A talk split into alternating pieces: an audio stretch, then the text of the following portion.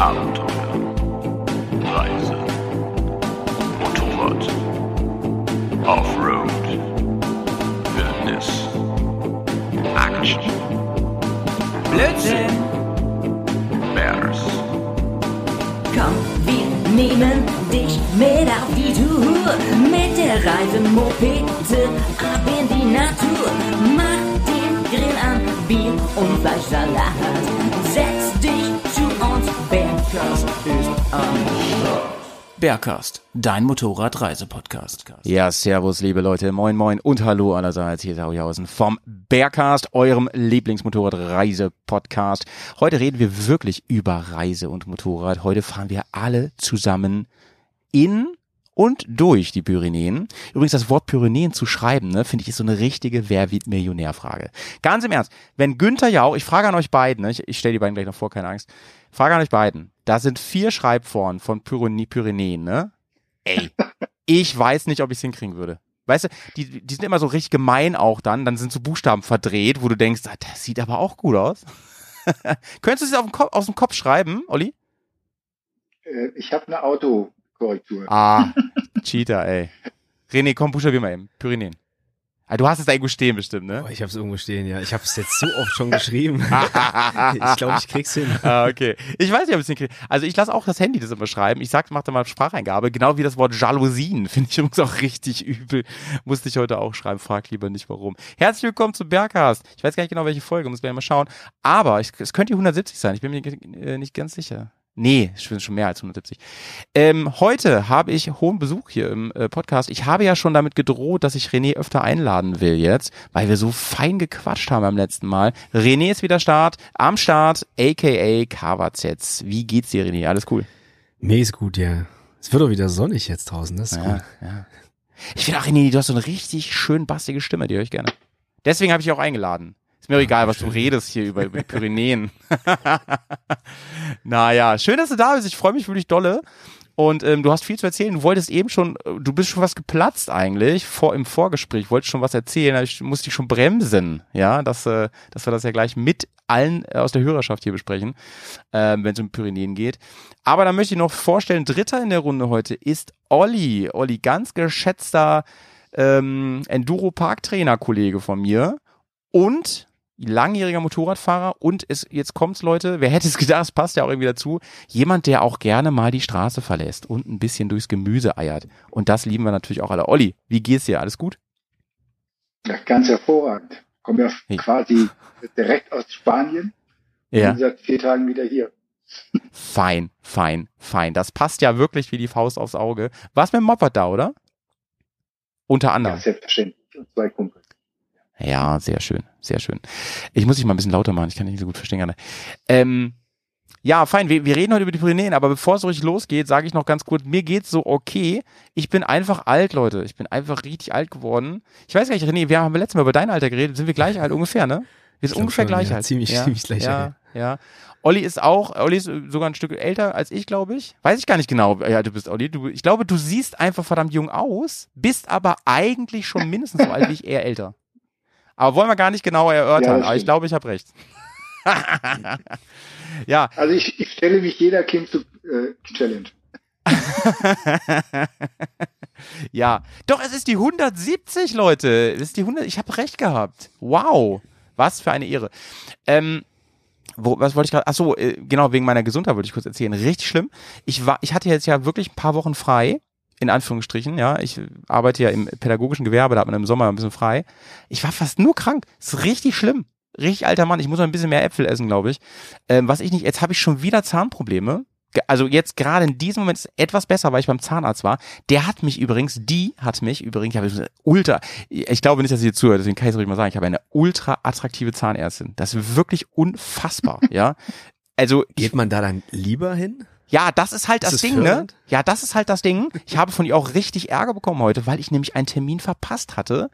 Und äh, das hängt auch alles miteinander zusammen, dass ich jetzt wieder Zahnschmerzen habe, weil ich einfach zu dullig bin, weil ich mir das nicht ins Handy eingebe. Du kriegst mal diese Karten da, kennt ihr bestimmt, ne? Füllen die so aus mit so Terminen drauf. Und ich habe das nicht in mein Handy eingegeben. Und alles, was nicht in meinem iPhone ist, das existiert praktisch nicht an in, in meinem Leben, ja. Das habe ich wirklich verpasst. Diese olle Karte lag immer noch in meinem Auto. Und ähm, ja, Schande über mein Haupt. Ich habe da den ganzen Ablauf durcheinander gebracht. Die, zu Recht habe ich heute Schelte bekommen von ihr. Aber niemanden lass ich so gerne in meinen Zähnen rumbohren als meine Zahnärztin. Ich sage den Namen jetzt nicht, aber sie ist, ich glaube, dass sie wirklich auch fachlich unfassbar gut ist. Ähm, leider habe ich in zwei Wochen wieder einen Termin und habe einen anderen Zahnarzt. Das ist natürlich schade, weil irgendwie keine Ahnung, das nicht anders passte so, weil das jetzt ja alles spontan ist. Das ist schade. Gut, so viel zu meiner Zahnärztin an der Stelle. Jetzt reden wir natürlich über Motorräder und so. Was gibt's Neues von euch aus, aus der Motorradwelt? René, erzähl mal. Coversets, was geht da ab? Ich fahr gerade eine Triumph. Ich habe gerade eine Tiger 900 Rallye Pro.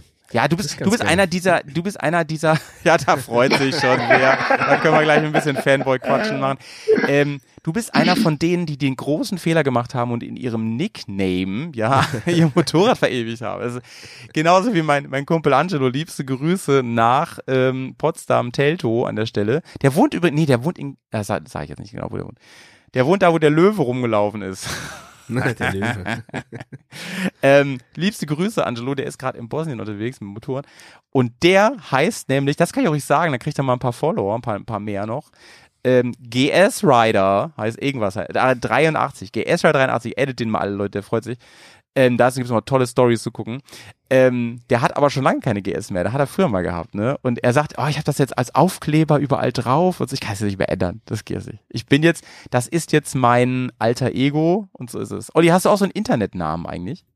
Nee, nicht. Aber zu deiner Story, das geht schlimmer. Äh, Du weißt, dass wir einen Kollegen hatten, Ja. haben, der Ja. ein Tattoo von Yamaha auf seinem Unterarm. Wirklich? Ja. Oh, Marken auf dem Körper tätowiert. Das finde ich aber auch, auch das Modell, auch das Modell. ja gut. schwierig. Ja, wobei, mir fällt gerade ein, mein Bruder, ähm, der, der kommt übrigens demnächst mal im Podcast, richtig geil, ähm, weil ich erzähle ja immer so viel von ihm hier und jetzt kommt er wirklich mal. Der hat ähm, Harley, aber diesen Harley, ich weiß gar nicht, ob es offiziell ist, Harley hat ja so einen speziellen Totenkopf, kennt ihr den?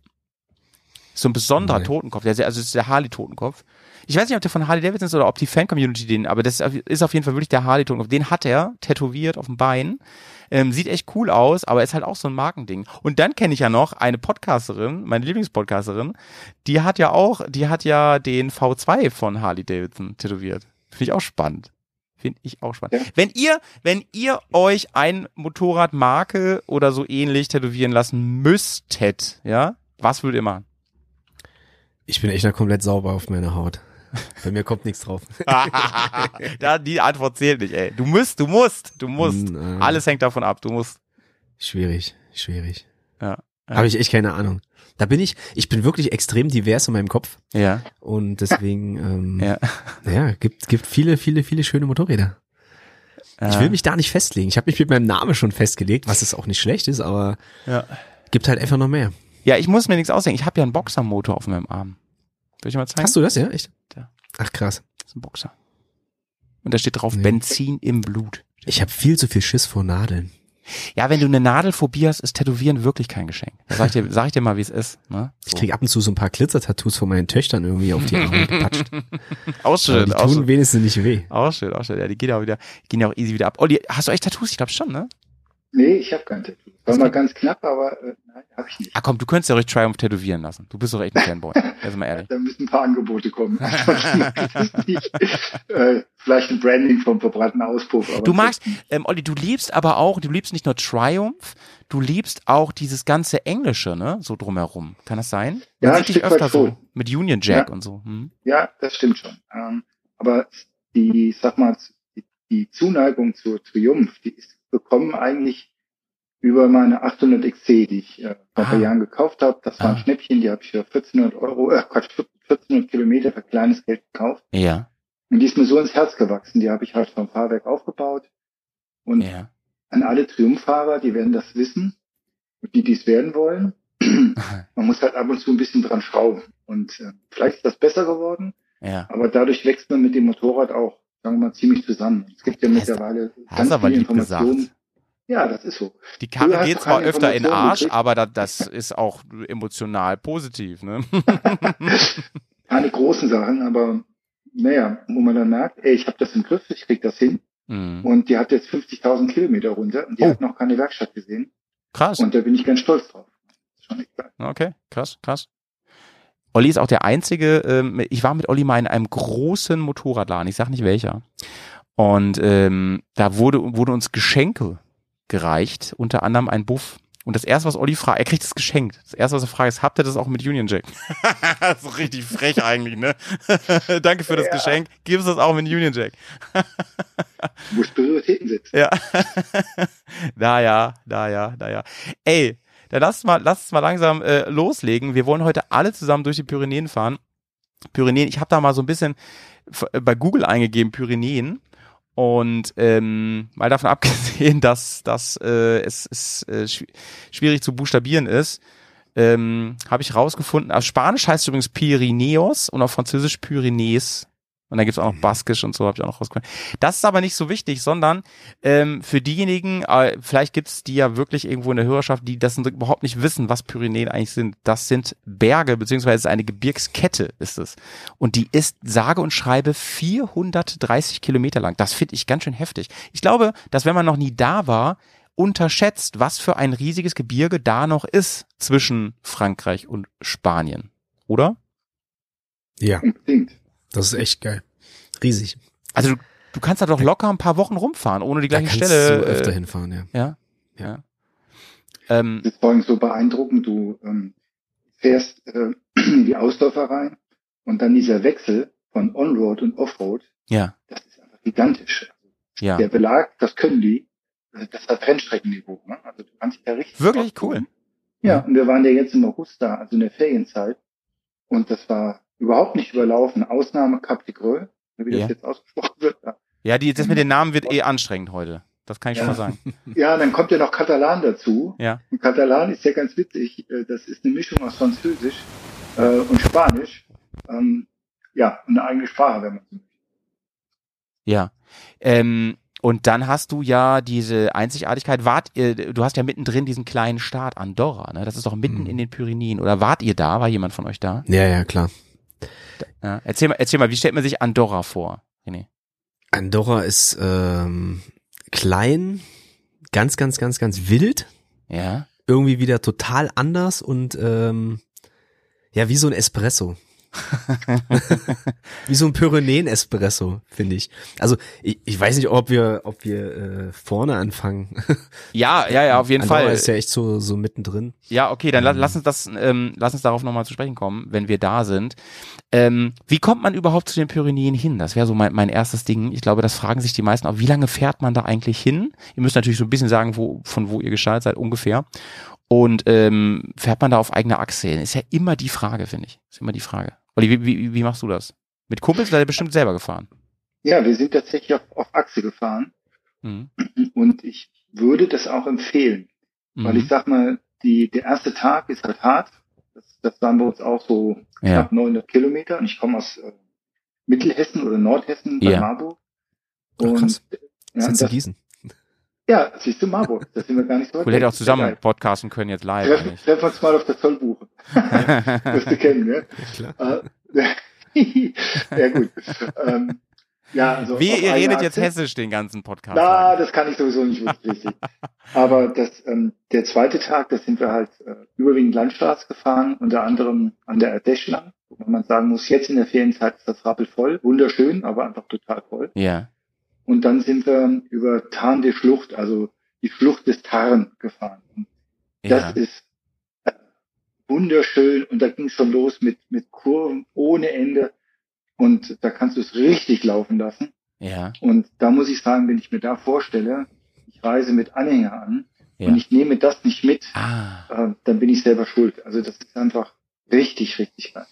Wichtiger Sind wir jetzt im Süden? Bist du südlich, äh, südlich angereist, ne? Ist das? Genau, wir sind runter nach Süden und sind, äh, wir haben halt den ACT der Pyrenäen gefahren und sind Mhm. bei einem praktisch im Osten gestartet drüber vom äh, Mittelmeer dann Ah, äh, zum Westen okay. gefahren. Ja. Okay. Ich bin genau andersrum gefahren. Wir, Ja. Ich wollte es auch ursprünglich so machen. Also wir sind ja nur auf der Straße unterwegs gewesen. Wir Mhm. wollten das eigentlich letztes Jahr schon machen. Ich wollte es eigentlich nämlich über die Osterferien noch in meine Elternzeit reinpacken, weil da nämlich Ja. die Kinderbetreuung so gesichert ist, wo wir immer irgendwie drauf angewiesen sind, dass Ja. meine Frau dann daheim ist. Ja. Und letztes Jahr, ja, April, es war echt geiles Wetter, irgendwie zwei, drei Tage vorher und in, an die Wochenende, wo wir dann fahren wollten, war halt äh, wirklich nochmal kompletter Wintereinbruch. Es ging gar nicht, dann haben wir da dann die Route umgeändert. Und dieses Jahr sind wir dann, habe ich es irgendwie umgestellt. Ich hatte irgendwie Bock, Richtung Mittelmeer runterzufahren und sind halt erstmal an den Atlantik hochgefahren. Haben das auch an einem Tag alles gemacht. Also das waren äh, an dem ersten Tag 1200 batschig Kilometer. Dann äh, natürlich stumpfe Autobahn. Ähm, aber da, da war mir wieder so wichtig, irgendwie einen Tag da durchknüppeln und da sein, lieber dort einen Tag mehr zum Fahren haben. Ich weiß, dass das manche auch nicht so cool finden. Und es Ja, gibt natürlich, ja, du fährst da auch durch ein paar Ecken durch, die total schön waren, wo du auch Ja. dachtest, so, eigentlich könntest du hier auch schön so zentralmassiv irgendwie langfahren. Ja. In Frankreich und so, aber das, ja, ich wollte an die Pyrenäen. Ähm, Und dann sind wir mhm. kurz bis vor äh, Bordeaux oder so sind wir dann gekommen. Dann mussten wir aufhören mit fahren, dass wir noch was zu essen bekommen. Abends ist immer so problematisch manchmal. Ja. Aber Bordeaux ist schon noch ein Stück von da, oder? Also Bordeaux war ich auch früher schon öfter. Das ist ja, Ja. noch oberhalb von Toulouse und so. Genau, genau. Ja, okay. Das, Mhm. ja, es, es ist aber schon äh, gefühlt am Atlantik. Das war dann irgendwie am nächsten Tag nochmal, keine Ahnung, 200 Ja. Kilometer, Ja, ja. ja. nicht so schöne Strecke und dann Geile Stadt auch, Bordeaux. ging's los. Ähm, was wollte ich sagen? Also Anreise, Anreisezeit, ne? Das finde ich auch ein wichtiges, äh, wichtigen Aspekt, weil das ist ja mit den Seealpen halt auch immer so ein Thema, ne? Ähm, wo finde ich da den richtigen Moment? Teilweise liegt da wahrscheinlich äh, dann wirklich noch Schnee, wenn ich da im Frühling hinfahre. Da muss man gucken. Und ich habe sogar, ich habe sogar ähm, gelesen beim Recherchieren, manche Leute, die haben so Pech gehabt, da war irgendwie im Juni noch unbefahrbar. Aber das ist wahrscheinlich die mega Ausnahme. Würdet ihr sagen, jetzt so Juli, August ist die perfekte Zeit, um in die Pyrenäen Da ist zu alles frei auf jeden Fall. Ja. Also im April damals, da waren zwei Pässe noch gesperrt. In Andorra, der, der eine, irgendwie ist eine relativ kleine Mhm. Straße, da war auf jeden Fall zu Mhm. und irgendwie ein anderer, ich weiß nicht mehr welcher. Ansonsten war da alles offen, also laut, laut Internet. Ja. Ja, man muss halt schauen, hast halt in den Pyrenäen immer mal wechselhaftes Wetter. Also gerade wenn du Offroad fährst, musst du dich darauf einstellen.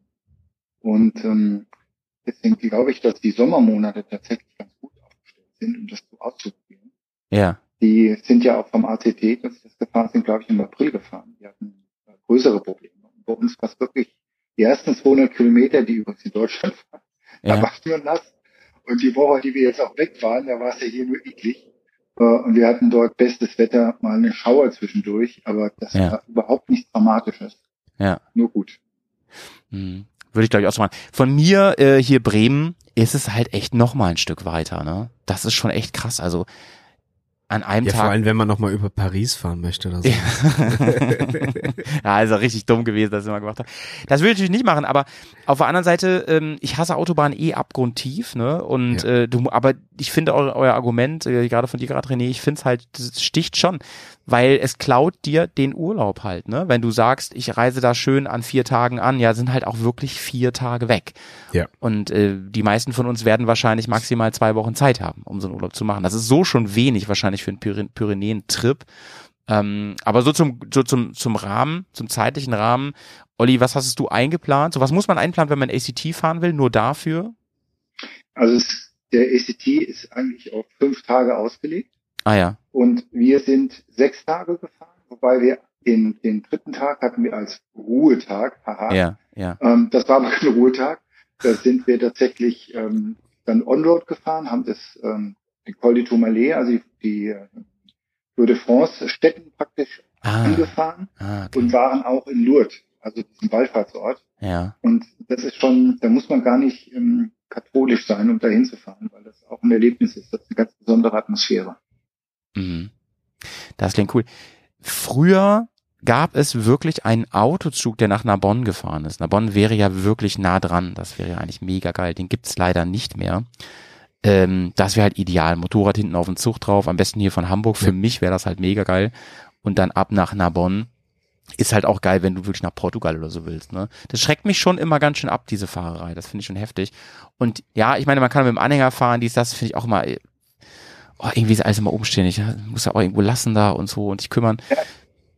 Ja. Also Was ich halt- Was ja echt schon wieder spannend war, wenn du Autobahn fährst, wir haben uns äh, irgendwann mal so ein, so ein von Bip and Go hier so ein äh, elektronisches Mautteil geholt, dass du einfach durch Ja. diese eine Million Schranken, Ja, die du ja, ja. pa passierst, einfach durchfahren kannst. Und wir sind quasi ja zu zweit gewesen. Und das hat halt wieder null hingehauen. Also einmal blieb die, die Ausfahrschranke wieder zu, dann ging die irgendwie doch auf. Scheiße, dann haben wir so, so unsere Abrechnungsrouten, also, also abgerechnet ist es jetzt noch nicht, aber du kannst dann dir so eine Übersicht angucken und wir haben teilweise total unterschiedliche Punkte drauf. Und du denkst, hey, wie kann denn das bitte schön sein?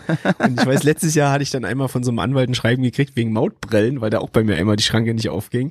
Also da bin ich mal noch so, so gespannt, wie das, äh, Ach, das läuft sogar noch. Das läuft noch. Nee, das, äh, das ist durch. Das war dann war auch gar nicht so viel, aber es war erstmal so, äh, ja, schon nervig. Nervig, Wenn, ey. du, wenn du reinfährst, so, so Ja. eine Se Sektion mit dem Ding und du hast ja dann keinen kein Zettel, den du ziehst. Ne? Und dann stehst du an der Ausfahrschranke 200 Kilometer später und geht einfach nicht auf. Und dann hast du keinen Nachweis, wo, wo du reingefahren bist. Und dann irgendwann, Ja.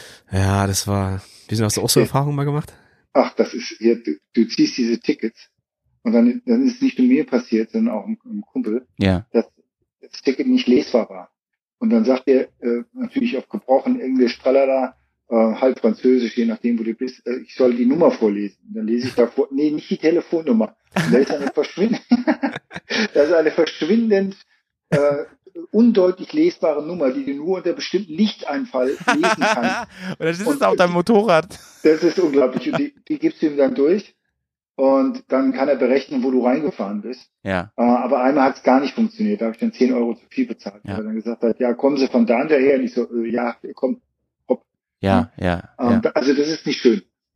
Ich, ich finde sowieso auf dem Motorrad dieses ganze Rumgemaute sowas von nervig. Das hast du ja teilweise in Osteuropa und so, ne? Äh, weil du hast dann immer Zettel in der Hand, da musst du Geld raussuchen oder, oder Kreditkarte und so. Du hast ja Handschuhe an und die, wenn die runterfallen, ist eh Feierabend so. Da musst du absteigen und alle sind genervt von dir. Ähm, da müsste man mal ein bisschen was machen. Ich finde, Ja, deswegen hatten wir halt dieses Telepass-Ding dann Ja, ist- so. die so, Idee ist ja mega. ist geil, dann fährst du einfach durch. Also prinzipiell der Theorie. funktioniert das, aber nur so zu 95 Prozent. Ja, ja, ja, verstehe, verstehe. Ähm, ich finde, liebe, liebe Tankrucksackhersteller, hier ein, ein, ein Weckruf. Ich pitch, ich pitche mal ganz kurz, ja. Das müsste so sein, dass wenn du das hochklappst, ja, den Tankrucksack, dass innen drin das genau für die Maut vorbereitet ist. Das heißt, du hast immer so ein paar Münzen da stecken, ne, oder so, oder so ein Schein oder so. Du kannst deine Kreditkarte da so ranschieben und ähm, du hast deinen Ausweis so, den muss ja manchmal muss ja einen Ausweis noch zeigen wegen irgendwas irgendwo. Das gibt's ja auch so. Diese ganzen Sachen super griffbereit, ja, die du brauchst. Warum gibt's das nicht? Ich kenn's jedenfalls nicht. Sollte man mal machen. Ja. Naja. Ich hatte so einen Bauchgurt. Er hat auch drei Taschen und dann Das ist auch gut. vorne Und die Handschuhe müssen drinne. irgendwo hin. Die Handschuhe. Ja, das, Wenn es halt super warm ist, du kommst aus den Handschuhen irgendwann gar nicht mehr raus. Das ist, wenn die Hände pitschnass sind, du schwitzt der einen ab und dann immer raus, rein, raus, Ich rein, kann raus, Ihnen rein. leider meinen Ausweis nicht zeigen. Ich komme aus diesen Handschuhen nicht raus. Ich finde den so nicht. Ja, das finde ich auch ganz gut.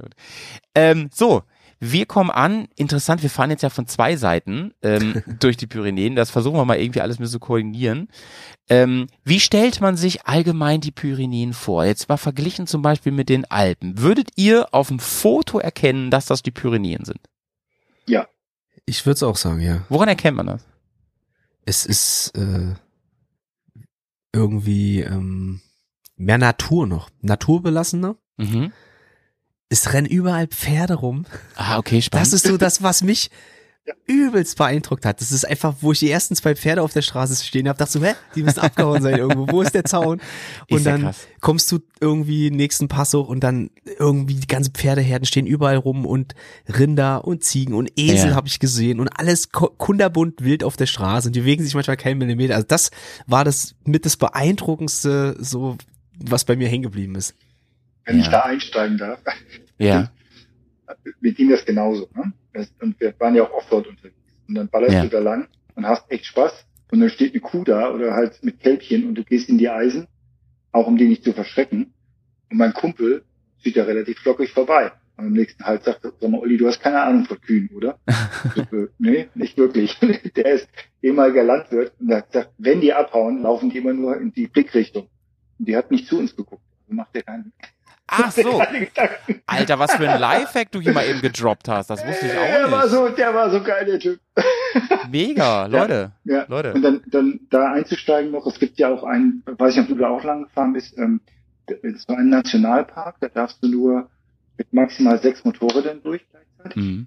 Und dort stehen wirklich Schafe, Ziege, alles rum. Das ist dann nicht Offroad, sondern halt so Fahrradwege, wenn man so möchte. Ist aber landschaftlich total ruhig, viel Grün, ganz entspannt, auch ein paar Touris unterwegs.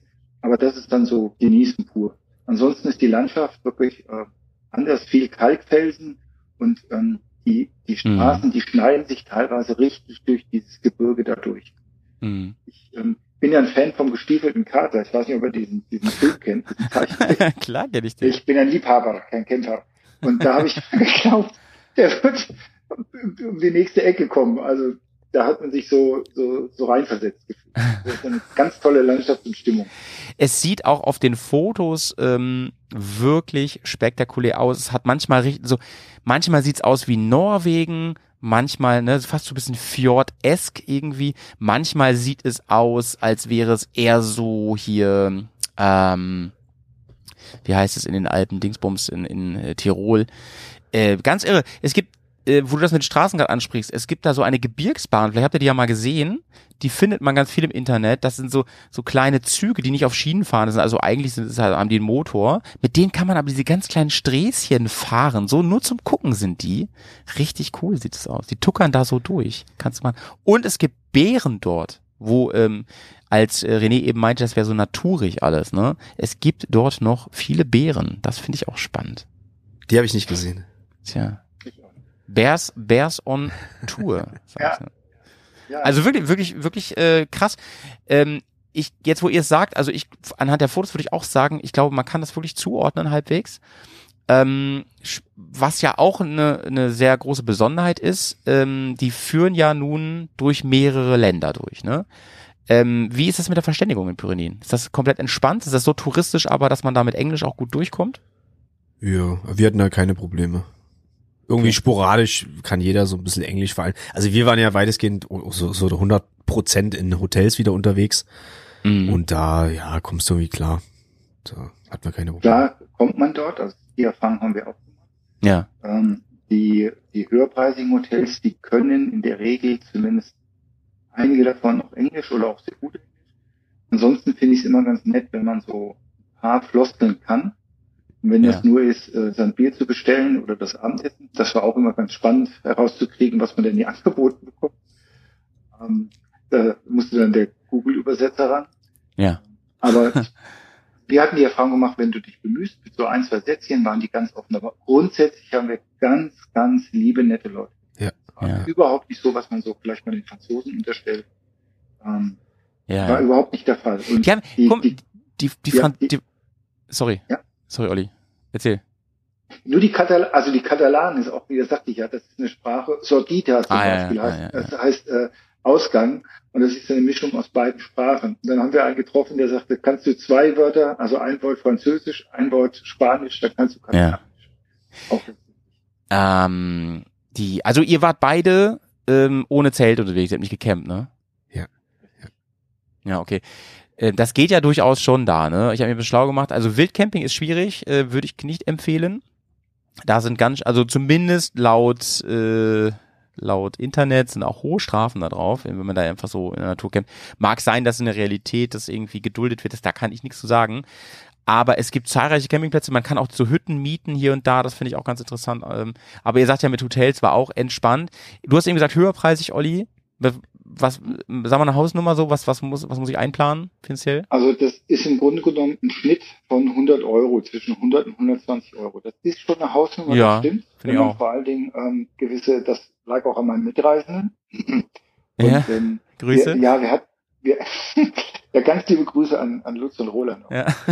Und äh, wir hatten auch ein Hostel, was deutlich günstiger war, was von der Unterbringung und vom Essen aber nicht Ja. schlechter war. Also ja, das muss man wirklich wissen. Äh, Das, das ist ein bisschen den Anspruch, den man vielleicht hat. Grundsätzlich finde ich es halt schöner, wenn man auf der eigenen Achse, praktisch ob jetzt von West nach Ost oder Ost nach West, dass mhm. das so einen Reisecharakter hat, dass man Stationen anfährt und praktisch sich weiter bewegt und nicht am Ende noch irgendwo ein Fahrzeug wieder abholen muss oder Sternfahrten macht. Weil der Charakter von dieser Fahrt ist tatsächlich dieses, dieses Reisen, diese unterschiedlichen Sektionen. ja, So habe ich das zumindest. empfunden.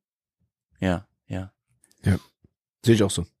Ich finde es auch äh, total interessant, wenn du so vom, also wir sind ja dann am Atlantik so gestartet, wir sind noch einmal kurz an den Atlantik rangefahren, um den einmal kurz äh, zu sehen und auch fürs, fürs Video dann irgendwie so ein paar Drone-Shots da so zu haben.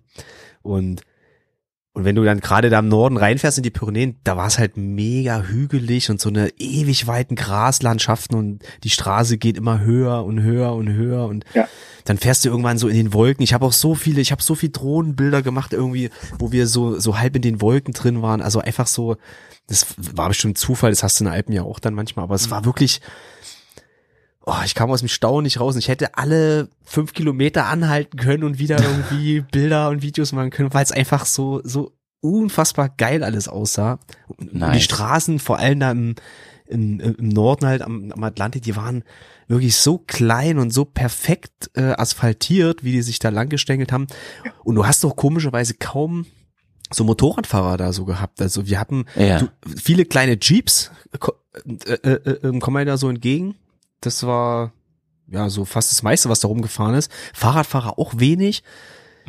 Ja, kleine Jeeps und aber dennoch wenig, wenig, wenig Verkehr und du konntest da einfach wunderbar durchfahren und klotzen in alle Himmelsrichtungen. Dann Greifvögel ohne Ende, die da rumgekreist sind. Das war auch äh, sehr Ja, genau. auffallend. Das war krass. Nee, als wir zum Col de Tourmalet gefahren sind, da, da war halt einen Tag neblig und da konnten diese Geier nicht so aufsteigen und da konnten wir die relativ dicht ähm, an der Straße beobachten.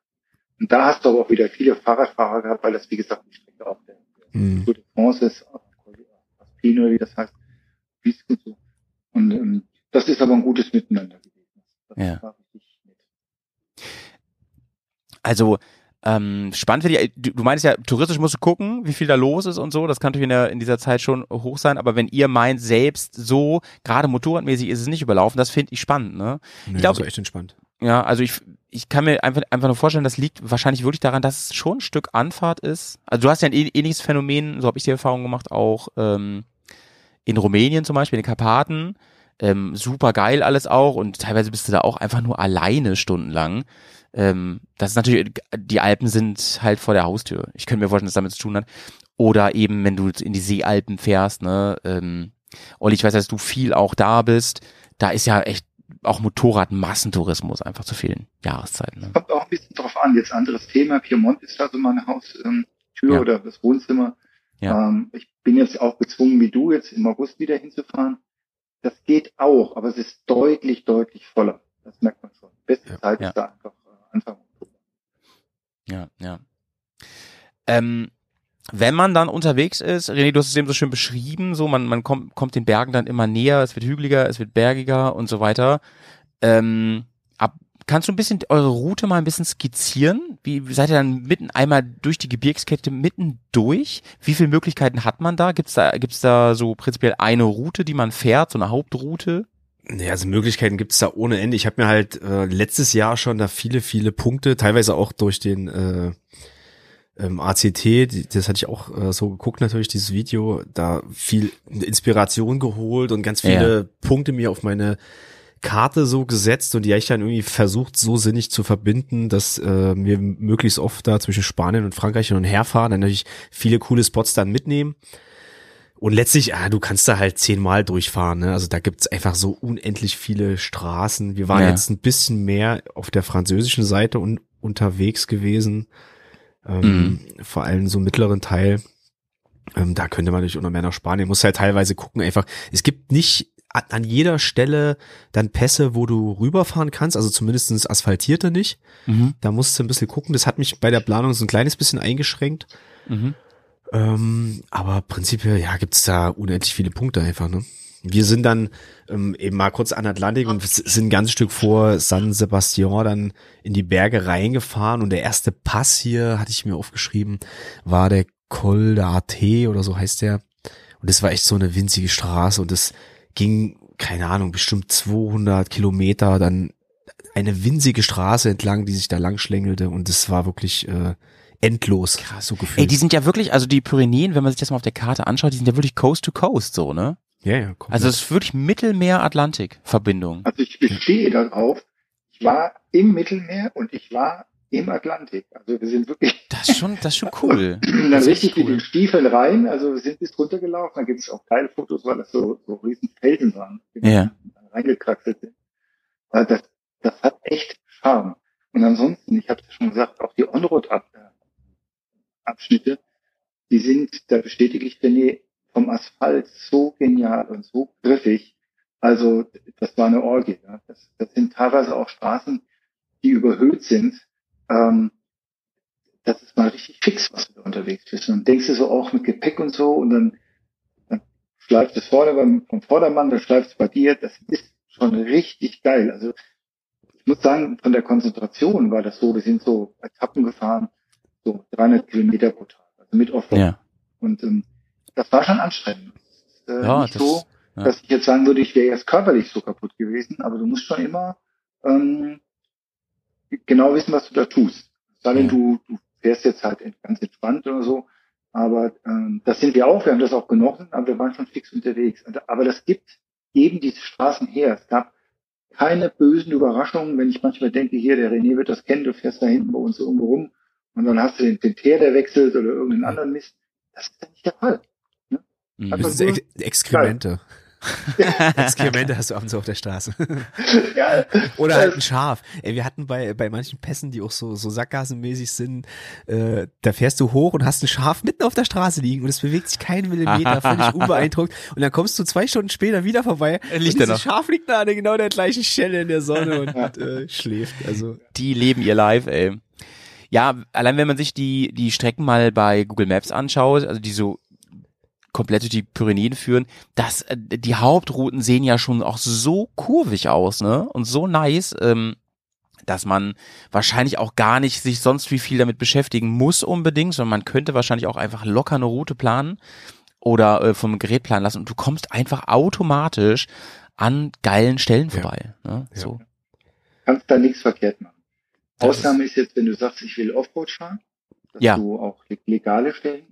Also ich hatte jetzt, darf ich das sagen, was ich für ein Navi hatte? Ist egal. Ich hatte ein Navi, wo eingestellt war, bitte suche, das war nur als Backup äh, gedacht, weil der Ja. Kollege hat eins von BMW. Ja. Und dann wollte er uns irgendwo reinschicken, das war wirklich ein Wanderpfad. Ei, Und da okay. mussten wir auch drehen, weil das, äh, das ging gar nicht mehr. Da war ich ganz froh, dass die Förster denn da abrufbar war, weil es wirklich äh, Dafür ist sie nämlich. So. Dafür ist sie nicht, genau. Wer immer da jetzt auch zuhört. Ähm, hier, äh, Motorrad, ne? Wir haben am Anfang kurz über eure beiden äh, Leidenschaften, über englische Motorräder gesprochen. Äh, Wir haben aber gar nicht konkret gesagt, mit welchen Maschinen seid ihr denn in die Pyrenäen, René? ich hatte von Kawasaki Deutschland wieder eine Versus 1000 SE Grand Tourer. Vielen Dank. Viel, vielen Dank für, dieses, für diese äh, ähm, Leihgabe oder so. Wie hast du es hingekriegt? Was hingekriegt? Dass du die bekommen hast von Kawa Deutschland? Ich habe gefragt, ob ich die bekomme. Ist ja cool. Die hatte ich schon öfter gehabt. Das ist echt ein geiles Motorrad für sowas. ja. Ähm, und jetzt hatte ich das erste Mal hatte ich halt die Grand Tourer, die hatten noch einen Topcase dran, da hatte ich für die Drohne drin und alles. Das war echt. Äh, Mega praktisch. also das ist schon so so Luxus, sage ich mal. Ne? Das, ich, äh, mein Ja. mein Kumpel, der ist mit einer ähm, Ducati Diavel gefahren. Oha. Quasi, Es ist ja nicht ganz so ganz so ein bequemes Bike. Ja, ja. Und da ist natürlich die Versus schon äh, ja ein Sofa. Bist du die Und Ducati du kannst die trotzdem krass rannehmen. Das ist echt ein geiles Teil. Die hat ja elektronisches Fahrwerk Mhm. und es ist schon ist echt geil. Ich bin mit der schon viele viele viele Kilometer gefahren. Ja. Wie, wie, schon öfters. äh, bist du mal mit der Ducati gefahren da?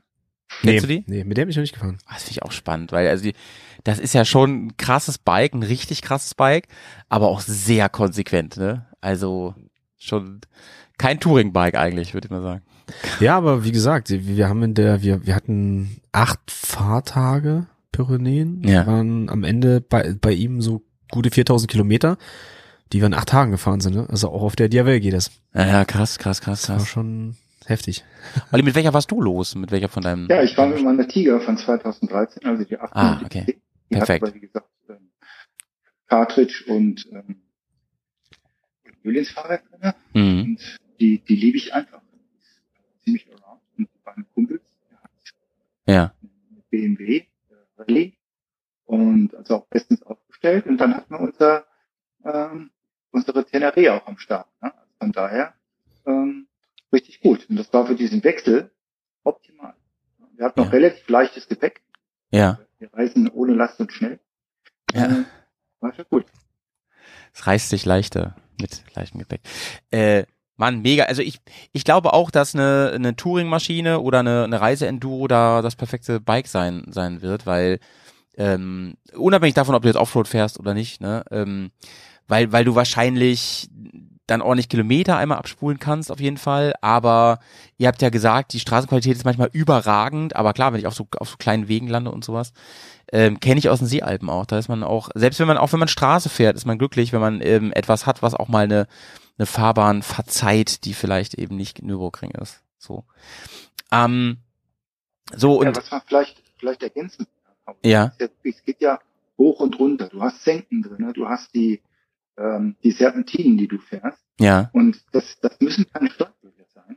Das, da muss das Fahrwerk ja richtig, richtig arbeiten. ja, ja, ja. Wenn du da ein billiges Fahrwerk hast und hast Gepäck noch dabei, ähm, Ja, ja. dann wird das Öl schon heiß. Also wenn du da unterwegs bist und wir haben Fahrzeiten gehabt von zehn Stunden.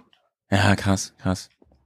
Ey, da habt ihr aber auch wirklich gerissen, finde ich. Ich finde auch 300 Kilometer ist, ist eine Kampfansage im, im äh, gerade im Offroad, aber überhaupt in Bergen.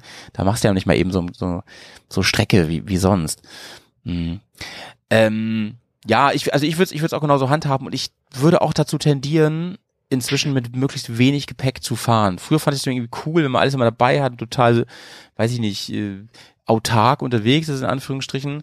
Aber wenn man überlegt, dass halt jeden Tag der der Weg halt äh, letztendlich das Ziel ist, so und es wunderbar da zu fahren ist, würde ich glaube ich auch so machen. Am, am liebsten sogar nur eine eine Tasche oder so. Das wäre halt cool. Wenn du eh nicht campst, könnte man das ja irgendwie arrangieren so an der Stelle. Ich hatte mir das schön diesmal auf die Koffer aufgeteilt. Ich hatte so vier Tage den einen Koffer quasi, Unterhosen und mein Ja. T-Shirt und so drin. Und dann die, die nächsten vier Tage hatte ich in dem anderen Koffer, dass du auch weniger mitnehmen musst in die Hotels dann irgendwie. So langsam kriege ich das rein, so wie ich das mir packe, dass ich das mit einmal laufen dann alles ins Hotelzimmer reingeschickt Ah, das war ein Ärger, ja, das war ein Ärger. Ich schwöre da ja inzwischen auch auf diese Innentaschen, ne? die finde ich geil, mit dem Henkel gleich dran. Gibt Ja. es für, für die meisten, ähm, wo du die dann einfach wie so Tüten einfach rausziehst und mitnimmst. Ne? Ich hasse dieses Ganze, weil du musst ja, dein Helm musst du eh noch transportieren irgendwie und den ganzen Kram und äh, das finde ich auch mal sehr, sehr. Wir haben schon so gesagt, man braucht irgendwie, man müsste eigentlich so ein kleines Stück Strick mitnehmen, so ein kleines Stück Kletterseil, was Ja. du einfach um die ganzen Sachen drum bindest, dann kannst du Ja. dir das umhängen und dann kannst du dir drei, vier Teile da an dieses Seil ranmachen Ja. und kannst das alles äh, umhängen. Die Und- Ja, ja. Es ist, es, es ist ja auch einfach nur nervig, wenn du das fünfte Mal ähm, durch das ganze Hotel rennen musst, die Treppen hoch runter. Ja, draußen ist es schon warm, deine Mitfahrer sind vielleicht schon genervt äh, davon. Ähm, aber ey, René, du bist ja genauso ähm, wie ich und musst ja auch diesen ganzen Kamerakram immer mitnehmen, Ja. weil es einfach sein muss. Und dadurch hat man natürlich immer, immer schon ein bisschen was. Ne? Also allein, allein Drohne ist ja schon eine, eine Ansage so. Und dann die ganzen Ladegeräte muss alles haben und so. Und das muss ja auch alles organisiert sein und so. Ja. Ja, tausend Sachen. Und das Schlimmste ist, das hatten wir halt dann an dem ersten Pyrenäentag, da sind wir dann extra, weil das war nämlich dann am Sonntag, meine ich. Ja, Sonntag Ja. war das. Da haben wir dann extra uns äh, für die, die Übernachtung in Frankreich so ein bisschen eine größere Stadt dann äh, ausgesucht, wo du ja eigentlich gar keinen Bock hast, du willst ja echt nicht in eine größere Stadt fahren. Aber wir haben halt schon ganz oft die Erfahrung gemacht in Frankreich, wenn du da zu spät ankommst, dass du einfach nichts mehr zu essen bekommst. Und da haben wir uns extra so eine komische größere Stadt rau rausgesucht, sind da reingefahren. Und es sah auf der, der Karte einfach riesig aus, wenn da tausend Kneipen und alles ist. Und dann da dachte man schon so beim Reinfahren, oh, das ist alles total wie ausgestorben. Da war es so gegen acht, halb neun oder sowas. Dann kamen wir an dem Hotel an, das sah auch aus, als wenn es zu hat. Und dann an der Rezeption, die meinte dann bloß so, oh, Essen in Frankreich essen wir alle sehr früh. Und, und dann war irgendwie auch Sonntag, ja, Sonntag gibt's bei uns sowieso nichts so ungefähr, da gibt's keine Touristen oder keine Ahnung. Und dann sind wir ohne Duschen irgendwie schnell umgezogen, sind in dieses so in diese Stadt dann reingerannt förmlich, dass wir irgendwie kurz vor neun noch an einer Kneipe, die die uns so empfohlen hatte, dann waren. Und dann haben wir echt so um neun war dann Küchenschluss, haben wir echt so zehn Minuten vor neun dann da, da reingeschneit und haben dann auch noch was gegessen. War auch gut. Frankreich ist immer echt eine ziemlich gute Küche. Ja. Aber das war wieder alles so knapp, ey. Und wenn du nämlich dann noch mehr schleppen musst und so, dann äh, geht gar nicht. Das muss man echt in Frankreich einplanen. Das finde ich jetzt ein bisschen ähm, irritierend, ehrlich gesagt, weil meine Erfahrung ist, dass die immer so spät essen irgendwie. In Frankreich? Also, also gerade in Südfrankreich äh, habe ich irgendwie abgespeichert, dass die da so äh, gerne um 22 Uhr nochmal noch mal, ähm, was wegphraseln. Die Spanier sowieso. Aber gut, dann Spanien ist eine ganz andere Welt. Du fährst dann nach Spanien rüber. Es war dann so der nächste Abend und da kommst du so gegen halb zehn irgendwie an und dann chillst du noch ein bisschen im Hotelzimmer, gehst okay. zehn, halb elf raus und da lebt noch alles, da geht Ja, noch voll okay, dann Party ab. Das ist hab eine, ich das eine falsch komplett andere. Welt irgendwie in Spanien. Ja, ich erinnere mich an Barcelona und so. Ähm, ich ich war ja mal äh, ein paar Monate in Spanien, da habe ich mal gearbeitet. Und äh, da war das auch so, dass wenn ich zum Essen abends gegangen bin, mal in ein Restaurant oder so, dann bin ich schon spät gegangen, für deutsche Verhältnisse so um acht oder so. Da war noch niemand da. Da sind die immer erst alle. Ich war immer schon fertig, da kamen die dann langsam. Das stimmt, dass die sind echt ein bisschen anders drauf. Das kann ich auch bestätigen. Das war übrigens auch ein Grund, dass wir Hotels ausgewählt haben, die ein Mhm. Restaurant haben. Dass wir tatsächlich sagen, Ah, das ist klug. an Das ist klug, und ja. können dann vor Ort essen. Einmal hat es nicht geklappt, da sind wir in die Stadt rein. Das war aber genial, weil wir da so ein äh, lokales Restaurant hatten. Aber da, das war auf der spanischen Seite und das, Howie, war genauso, wie es beschrieben hast. Wir sind ja, Ja. so um halb acht aufgeschlagen. Da waren wir mit die ersten Gäste. Der Rest war schon reserviert und es ging dann los eigentlich richtig halb neun. Und als wir um zehn oder halb elf gegangen sind, da war der Laden noch. Das ist mal wieder ein Lifehack, Leute. Unbedingt alles abspeichern, was wir hier heute zusammentragen. Da aus dem Wissen kann man nur profitieren. Äh, sowas liebe ich ja auch, um, auch woanders. Also wenn du, ich liebe auch so, so Gasthöfe einfach, ne, wo dann eine, eine, ähm, eine Gastro mit äh, inkludiert ist, wo man dann auch gleich das Stiefelbier bestellen kann, wenn man ankommt. Weil ich mag es schon auch dann irgendwie, wenn man noch mal ein bisschen in so einer Kleinstadt dann irgendwie landet und man Nochmal mit läuft da noch mal ein kleines bisschen rum, irgendwie vielleicht an so einem kleinen Flüsschen, guckt sich das Alleine alles um noch mal zu an. laufen auch, da, ne? Da gibt's so viele kleine Kneipen meistens Mhm. auch und das ist schon eigentlich auch ganz nett, wenn man noch ein Mhm. bisschen was davon sieht und da nicht nur im Hotel hängt. Mhm. Aber ja, teilweise machen wir das auch so. Das ist immer so ein bisschen, je nachdem, wie die Tour halt läuft, wie, wie, wie du Mhm. abends ankommst. Wir planen die Unterkünfte auch immer erst so eine Stunde, zwei irgendwie vor Ankunft bei Booking reingeguckt. Ja, sehr geil. Weil anders geht es nicht. Du, du, du kannst unmöglich früh oder, oder Tage vorher planen, wann du wo bist. Also da tust du dich entweder völlig überschätzen oder völlig unterschätzen. Dass du da passend rauskommst, ist eigentlich fast nicht möglich. Also, so, und es geht eigentlich überall so, dass du kurz vorher guckst und dann teilweise eine halbe Stunde vorher kurz reinguckst, buchst irgendwas, zack, kommst an, fertig. Leute, wenn ihr hier öfter zuhört, dann wisst ihr, was jetzt kommt. Wir machen eine kleine Pause und füllen unsere Bergcast-Playlist. Olli, du musst jetzt, ich bitte dich, ich bitte dich, dir einen Song zu wünschen, der auf unserer Bergcast-Playlist landet, der schon viele hundert Leute folgen und äh, den du vielleicht, entweder vielleicht sogar mit dieser Tour verbindest oder Boah, der für dich irgendwie eine Bedeutung hat. Sei es, hat es was mit Motorradfahren zu tun, den du dir gerne mal unterm Helm reinknallst oder keine Ahnung, der irgendwie irgendwie Der was mit dir gemacht hat. Ja. der ist einfach. Olli, hau raus. Was wünschen wir? Eye of the Tiger von Survivor. Okay, der geht natürlich immer, der geht, der geht natürlich beim Joggen und beim Offroad-Fahren, ja. Immer, immer geht er. Den nehmen wir sehr gerne. Ich muss mal gucken, ob der noch nicht drauf ist. Ähm, Redi, was dürfen wir für dich raufschmeißen? Ich nehme von äh, Arthur Bridge ähm, Broken Wings. Digga, ich will auch die 80er nehmen. Mega. Er hat drei Ich will auch 80er Hits die hier. 80er. Sehr, Ah. sehr, ist doch, ist klar, ist beides 80er, oder? Nee, Alter Bridge ist später. Ja? Keine Ahnung. Ja, das ist später. Ich kenn's noch von GTA, da war da mal Song. Da war der mal drin. Finde ich auch einen super geilen Song. Von mir gibt's auf jeden Fall auch Fett 80er. Ähm, und zwar, ich, ich weiß nicht genau, wie man ihren Namen ausspricht. France Gall, kann das sein? Sie Mhm. hat Ella Ella gemacht, den Song. Ein Riesenhit damals gewesen in Germany. Ich weiß noch, als in meiner Kindheit wirklich, dass der rauf und runter lief im Radio. Und ich habe ähm, beim Recherchieren rausgefunden, dass der in Frankreich gar nicht so abgegangen ist. Ist ja, ne? Die sind immer sehr verwundert darüber, dass der hier so ein super Hit in Deutschland war. Es gibt ja manchmal dieses Phänomen auch so, dass die ähm, anderssprachigen Songs in dem eigenen Land gar nicht so gut ankommen. Aber gut, so ist es halt, ne? Ähm, außer Scooter, da können sich alle drauf einigen. Wusstet ihr eigentlich, worum es geht in dem Song? Ella, Bei Ella. Scooter, nein. Da geht's, da geht's darum, wie teuer der Fisch ist. Ach so, ich, ich dachte, Mädels anzugraben, aber gut. Ella Fitzgerald, eine sehr berühmte Jazzsängerin, um die geht es da. Wer habe ich auch nicht rausbekommen. Mein Französisch reicht auch nicht aus.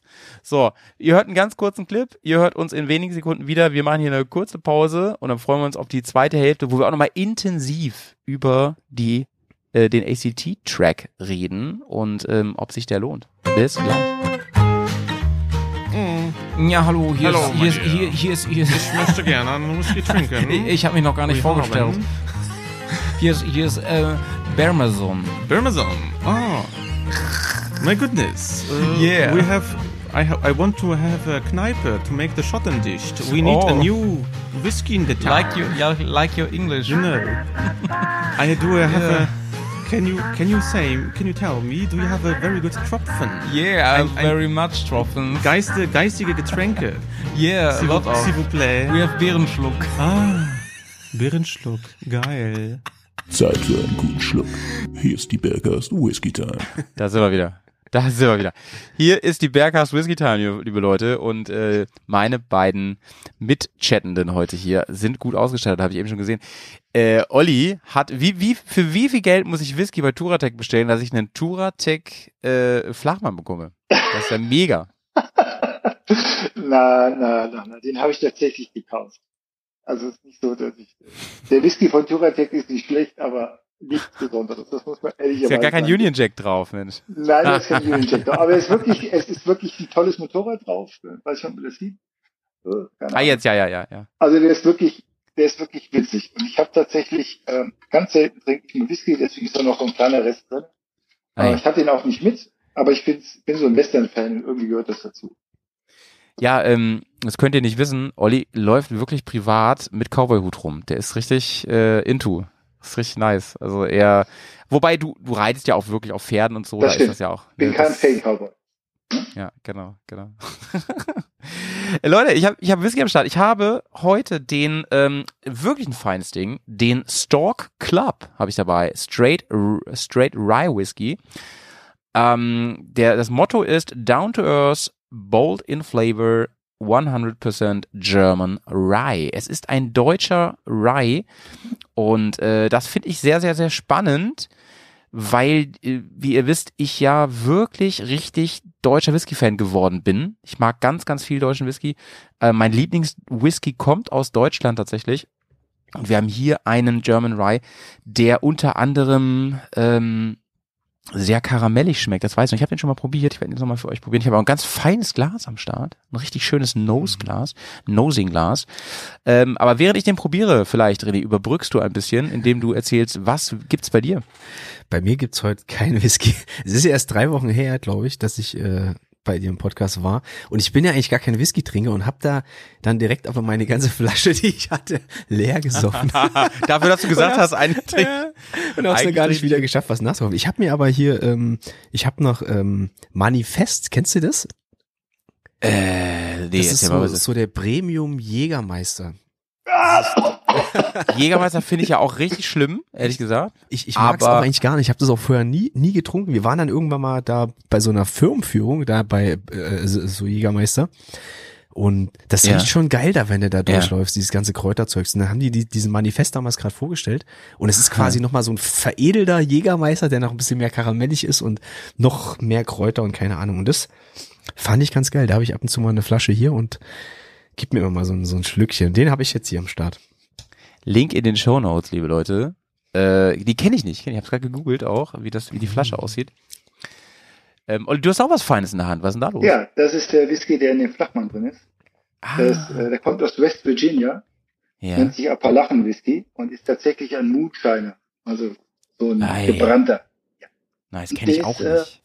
Ja, den hat mir meine Mutter mal mitgebracht. Weil die hat jetzt mitgekriegt, dass ich ab und an mal Whisky trinke. Also sehr interessant bei meinem, beim Stork Club ist tatsächlich, äh, dass er so eine Kaffeenote hat, finde ich, schmecke ich daraus. Neben, neben verbrannten Bananenschalen schmecke ich eine kleine ähm, Kaffeenote raus. Das, das ist irgendwie cool. Kenne ich so noch nicht mit dem Karamelling zusammen, ergänzt sich das richtig nice. Also wirklich fein. Ähm, ansonsten mh, brennt er ein bisschen auf der Zunge. Gerade vorne auf der Zunge. Ähm, aber ist geil, kann ich empfehlen. Gutes Zeug. Gutes Zeug. Den Slanche, liebe Leute. Ne? Bevor hier René Ja. die ganze Flasche Grüß dich, Manifest alle macht. Ich habe mir extra nur ein Glas mit hochgenommen. Ja. Prost aus dem Aber Flachmann. der ist echt gut. Ich mag den. Da willst du eigentlich noch viel mehr trinken, aber dann ja, geht es auch wieder nach hinten los. Ich werde mir den jetzt mal besorgen. Ich finde es irgendwie spannend. Weil ich mag, ich mag, aber du musst eigentlich Jägermeister mögen, ne? Dass du Ich habe vorher auch nie Jägermeister getrunken. Das ging wirklich los. Du musst eigentlich, du bist ja öfter mal im Harz, du musst eigentlich mal dahin und musst auch mal so eine Hm. Führung mitmachen da. Das ist echt geil. Weil es wirklich Bei Jägermeister? Ja, ja, genau. Die, die Ja, da komme ich, da, ja, da komme ich ja, ja, das ist sehr, also sehr im Nordharz ist es, ne? So Richtung Braunschweig da. Äh, Wolfenbüttel. oder? Genau, Wolfenbüttel. Mach das mal. Wolfen, die Lessingstadt. Wenn du Was da ich alles weiß, ey. Ich wusste selber nicht, dass ich das weiß. Weißt du, wo ich das weiß? Von dem braunen Schild an der Autobahn. Da weiß ich das. Dass es die Lessingstadt übrigens ist. mein Mitfahrer mit aus Wolfenbüttel und der kennt Witzig. die Leute. die, also die, die Familie, die hinter dem Jägermeister. Hm. Frag den doch mal, ob der mal für René ein bisschen Merch besorgen kann mit Manifest drauf. Würde sich René bestimmt freuen. so, ist so, so eine kleine, kleine Story noch am Rande. Wir waren irgendwann mal, war ich mit einem Kumpel, äh, auch um Harz und dann haben wir vor dem Jägermeister-Gebäude noch abends so ein paar Bilder gemacht, weil wir haben da irgendwie dann, Ja. dann äh, Ja. äh, äh, so gepennt. Und, und überall anders wirst du einfach weggeschickt und da kam einfach der Pförtner so zu uns und, und, und wir dachten schon, der gibt uns jetzt ohne Klatsche hier, wa- warum hä- hängt er hier ab und sowas? Also wollte Schlüsselbänder haben. Nein, er hat uns Otto? einfach jeden so ein Merch-Paket, wo noch Jägermeister drin war und Oh, ist das und verschiedenes geil. Zeug ra Alter. rausgebracht. Einfach mega geil. So schafft man sich Lifetime-Kunden. Ehrlich jetzt. Ähm, ja, ich war da auch schon ähm, an der Firma. Die haben ja sogar so einen richtigen, so einen richtigen Shop, so ein Besucherzentrum Mhm. da, wo man rein kann. Es ist super unspektakulär von außen, das ganze Ding, finde ich, ehrlich gesagt. Also für so eine Weltfirma wie, also Jägermeister ist ja wirklich im Ausland auch sehr beliebt in, in einigen Ländern. Ähm, auch so in den USA trinken die das viel. Also die Jugend, ja. Ich habe gerade mal gegoogelt, was, äh, wo, was so besonders ist an dem Manifest. Ähm, hier steht, also Fazit, ähm, zweieinhalb Mal so viele Kräuter wie im normalen Jägermeister. Genau, Ja. und noch einmal mehr mazeriert. Mazerat. Mazerat. Das fünfte Mazerat. Ich weiß, weiß auch nicht, was Mazerat ist. Ich kenne nur Oscar Mazerat aus Ich der weiß auch nicht mehr. Das haben die damals alles erklärt, aber, aber es schmeckt echt geil. Und, und der normale Jägermeister ist auch nicht so meins, aber das ist irgendwie, ist gut. Also große Empfehlung, große Empfehlung. So, zurück, zurück zum ähm, äh, zu in die Pyrenäen. Wir befinden uns ja mittendrin und ich freue mich jetzt schon die ganze Zeit mal ein bisschen mehr noch über ähm, den ACT, den Adventure Country Track zu hören. Ganz kurz, holen wir mal alle ab. ACT ist sowas wie Trans Euro Trail, wie TED, ähm, ein bisschen anders aufgestellt, ein bisschen anderes Konzept, aber im Prinzip handelt es sich auch hier um GPX-Daten, die auch schon mal, also ich glaube, alle ACTs wurden schon mal präsentiert, irgendwie, nee, weiß ich gar nicht genau, Doch, oder? ja. Doch, doch. Wenn ein neuer kommt, dann ist es in der Regel auch das neue Video. Das heißt, man kann sich dazu immer bei YouTube auch was angucken, was sehr gut ähm, produziert ist. Ne? Da sitzen ja größere Firmen hinter. Touratec ist einer der ganz großen ähm, ja, Mitstreiter da im Sponsorenfeld. Ähm, und ich weiß, dass da technisch hier äh, Mr. Klabunde mit drin hängt, der Motorreise TV früher gemacht hat, von dem ich ja wirklich viel halte. Liebe Grüße. Leider haben wir uns noch nie kennengelernt, aber ich bin ein Fan von deiner Arbeit, mein Lieber. Ähm, schön so weitermachen. So, das wollte ich nur kurz dazu sagen. Das ist ACT. Und es gibt ACT Pyrenäen und der ist schon meines Erachtens ein bisschen älter, oder, Olli? Ich glaube, Ja, die gibt es schon ein paar. Jahre. Ja, aber noch nicht so lange. Ich meine, zwei oder drei Jahre.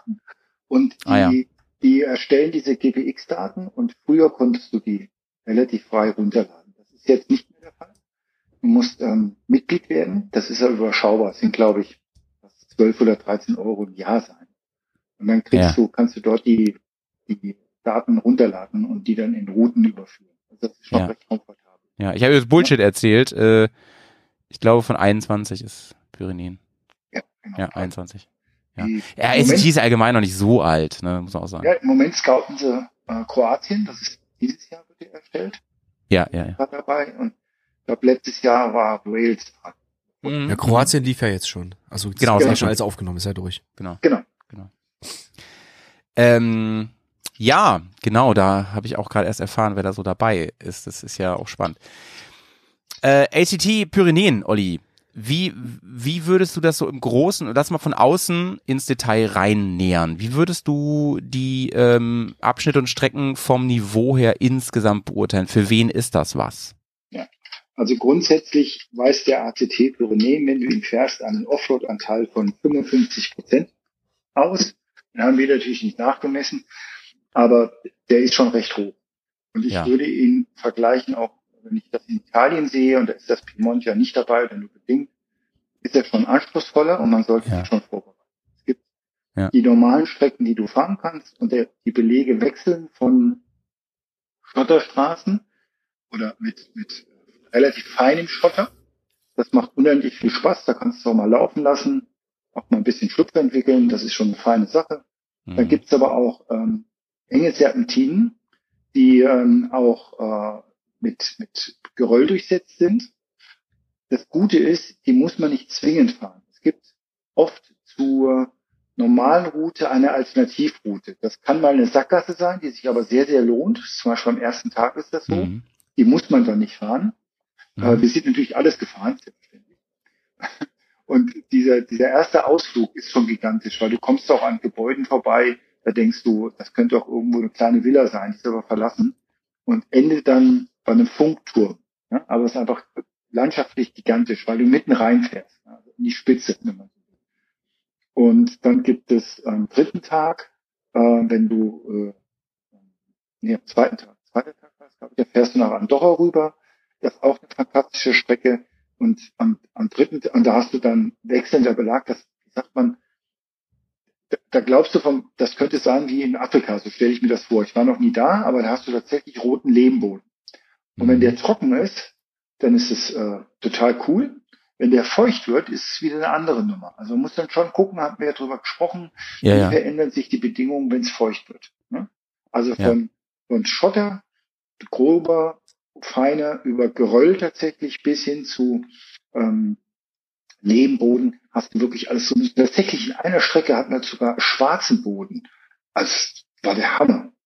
Krass, okay. Und, Ja. und ähm, welchen Reifen wart ihr unterwegs, ja? Also ich hatte einen Heidenau K60 äh, Scout drauf, Mhm. den ich, den ich sehr zuverlässig finde. Mhm. Ähm, dann hatten wir den, den Pirelli Scorpion drauf und dritten Reifen weiß ich jetzt gar nicht mehr. Ja. Also, aber das, das, also das ist alles gut machbar. Solange das trocken ist, das ist gar kein Thema. Wobei man auch sagen muss, es gibt eine, das ist auch im Video taucht das übrigens auf, das nennt sich Schmugglerfahrt. Das ist tatsächlich, genau, das rüber nach Andorra. Da kannst du das letzte Stück entweder normal fahren, das ist überhaupt kein Thema, ist auch auch- oder du nimmst den Schmugglerfahrt. Der Schmugglerfahrt ist auch noch Mhm. richtig geil, richtig Gefälle und Steigung. Ähm, und wenn der feucht ist, das wird in dem Video gezeigt, ist ja das Fahrvermögen auch unterschiedlich gewesen, denke ich. Die haben dann eine Nachtaktion draus gemacht, weil sie nicht wirklich so richtig vorwärts kamen. Das kann ich mir auch vorstellen. Ah, okay, krass. tatsächlich auch, auch Spurrinnen drinnen. Ja. Und ähm, das, das macht schon dann herausfordernd. Also so ganz blauäugig würde ich da nicht reingehen. Da würde ich wirklich empfehlen, so ein, zwei Trainings vorher zu machen, damit man auch wirklich Freude daran hat und die Mhm. Kiste nicht ständig aufhebt. Mhm. Wäre das, ähm, René, wäre das was für dich? Ich habe da, ich habe da echt Bock drauf, ja. Mir fehlt Mhm. da ein bisschen so der, der Mitfahrpartner und auch ein bisschen die Erfahrung. Ich bin, ich, ich fahre sehr, sehr viel, ja, und äh, bin noch so ein, so ein Mhm. ganz kleines bisschen Offroad mal angetastet, aber Mhm. bin da nicht wirklich erfahren. Aber ich habe da, ich habe da Bock drauf, ja. Weil du kommst halt einfach nochmal, auch in den Alpen, so, du kommst halt einfach nochmal in Gegenden, wo du sonst halt nicht hinkommst, ne, da, wo es dann irgendwie auf der Straße aufhört, geht's da eigentlich erst richtig los.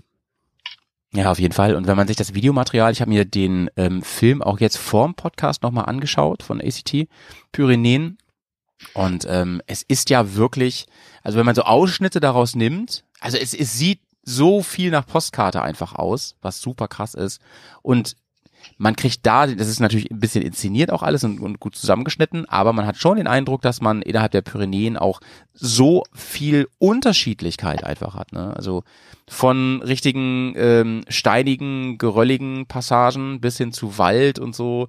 Mega cool, ne? Und dass das da halt legal möglich ist, das ist halt für mich Cherry on top. Das ist halt wirklich ja. geil. Den Eindruck hatten wir aber auf der Straße eben teilweise auch gehabt. Du fährst teilweise Straßen lang, also das, das, das, das sind eher so sehr gut asphaltierte Wege, super klein, in, in, in krassen Naturlandschaften. Das wird's in Alpen so nicht geben. Also das kenne ich auch Ja. in Alpen so nicht. Das wäre dann so gesperrt oder nur für Fahrradfahrer offen oder sowas und das kannst du dort halt einfach komplett machen und das ist schon, Mhm. das ist schon so ein bisschen besonders in Pyrenäen, würde ich sagen. Ich weiß auch nicht, ob das noch, noch ewig lang geht. Die werden da auch bestimmt hier und da Mhm. irgendwann mal einen Mhm. Riegel vorschieben. Ne? Also das ist so, war schon Ja, geil. der, der Vorteil bei ACT, ähm, also wir müssen auch gar nicht so viel über jetzt die, die den Verein, die Institutionen reden, denn kann ich schon mal erzählen, wir haben demnächst einen Founder, einen der Founder hier im Podcast.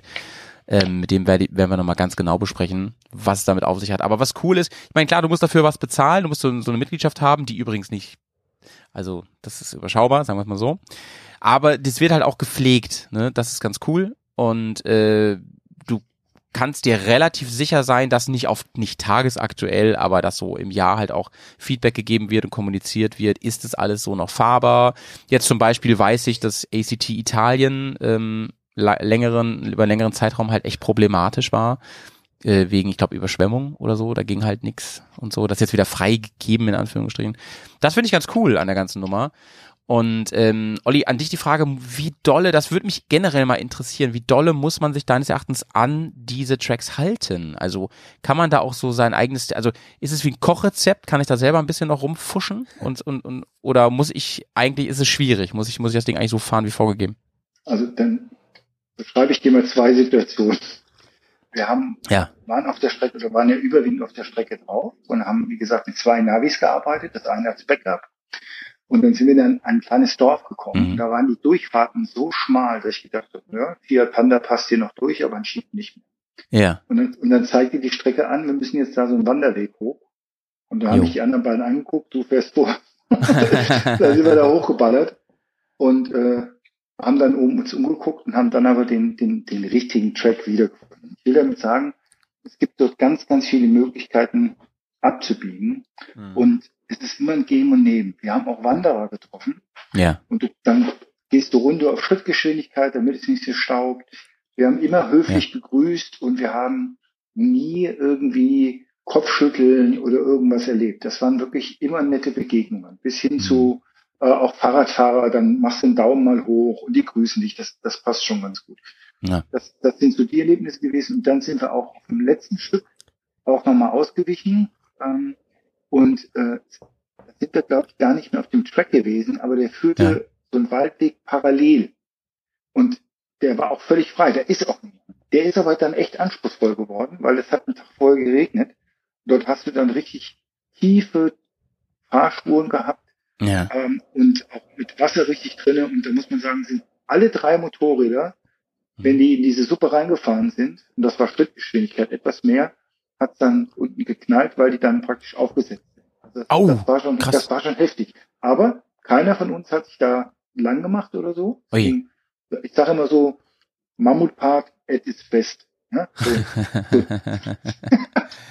Also es war gut. Ich habe nur gegrinst und habe gesagt, yeah, die anderen waren das war schon geil. Ja, also ich will damit nur sagen, dort gibt es Alternativen.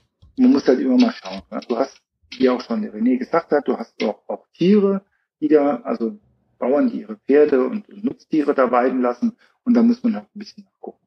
Aber es ist ähnlich entspannt. Das fand ich das, das Positive wie im, wie im Piemont. Also Mammutpark eh sehr gute Vorbereitung für den ACT, kann man hier mal an der Stelle mal kurz droppen, ja. Äh, sind- unbezahlte Werbung. Ja, wir sind ja, wir sind ja auch äh, offizieller Partner. Wenn du mal guckst, auf dem ACT-Bericht Richtig. steht ja drin. Ruhig Richtig, sagen. richtig, dürfen ruhig sagen. Ähm, René, jetzt, jetzt sind wir aber soweit. Jetzt sind wir soweit. Äh, Andorra. Da müssen wir mal drüber reden.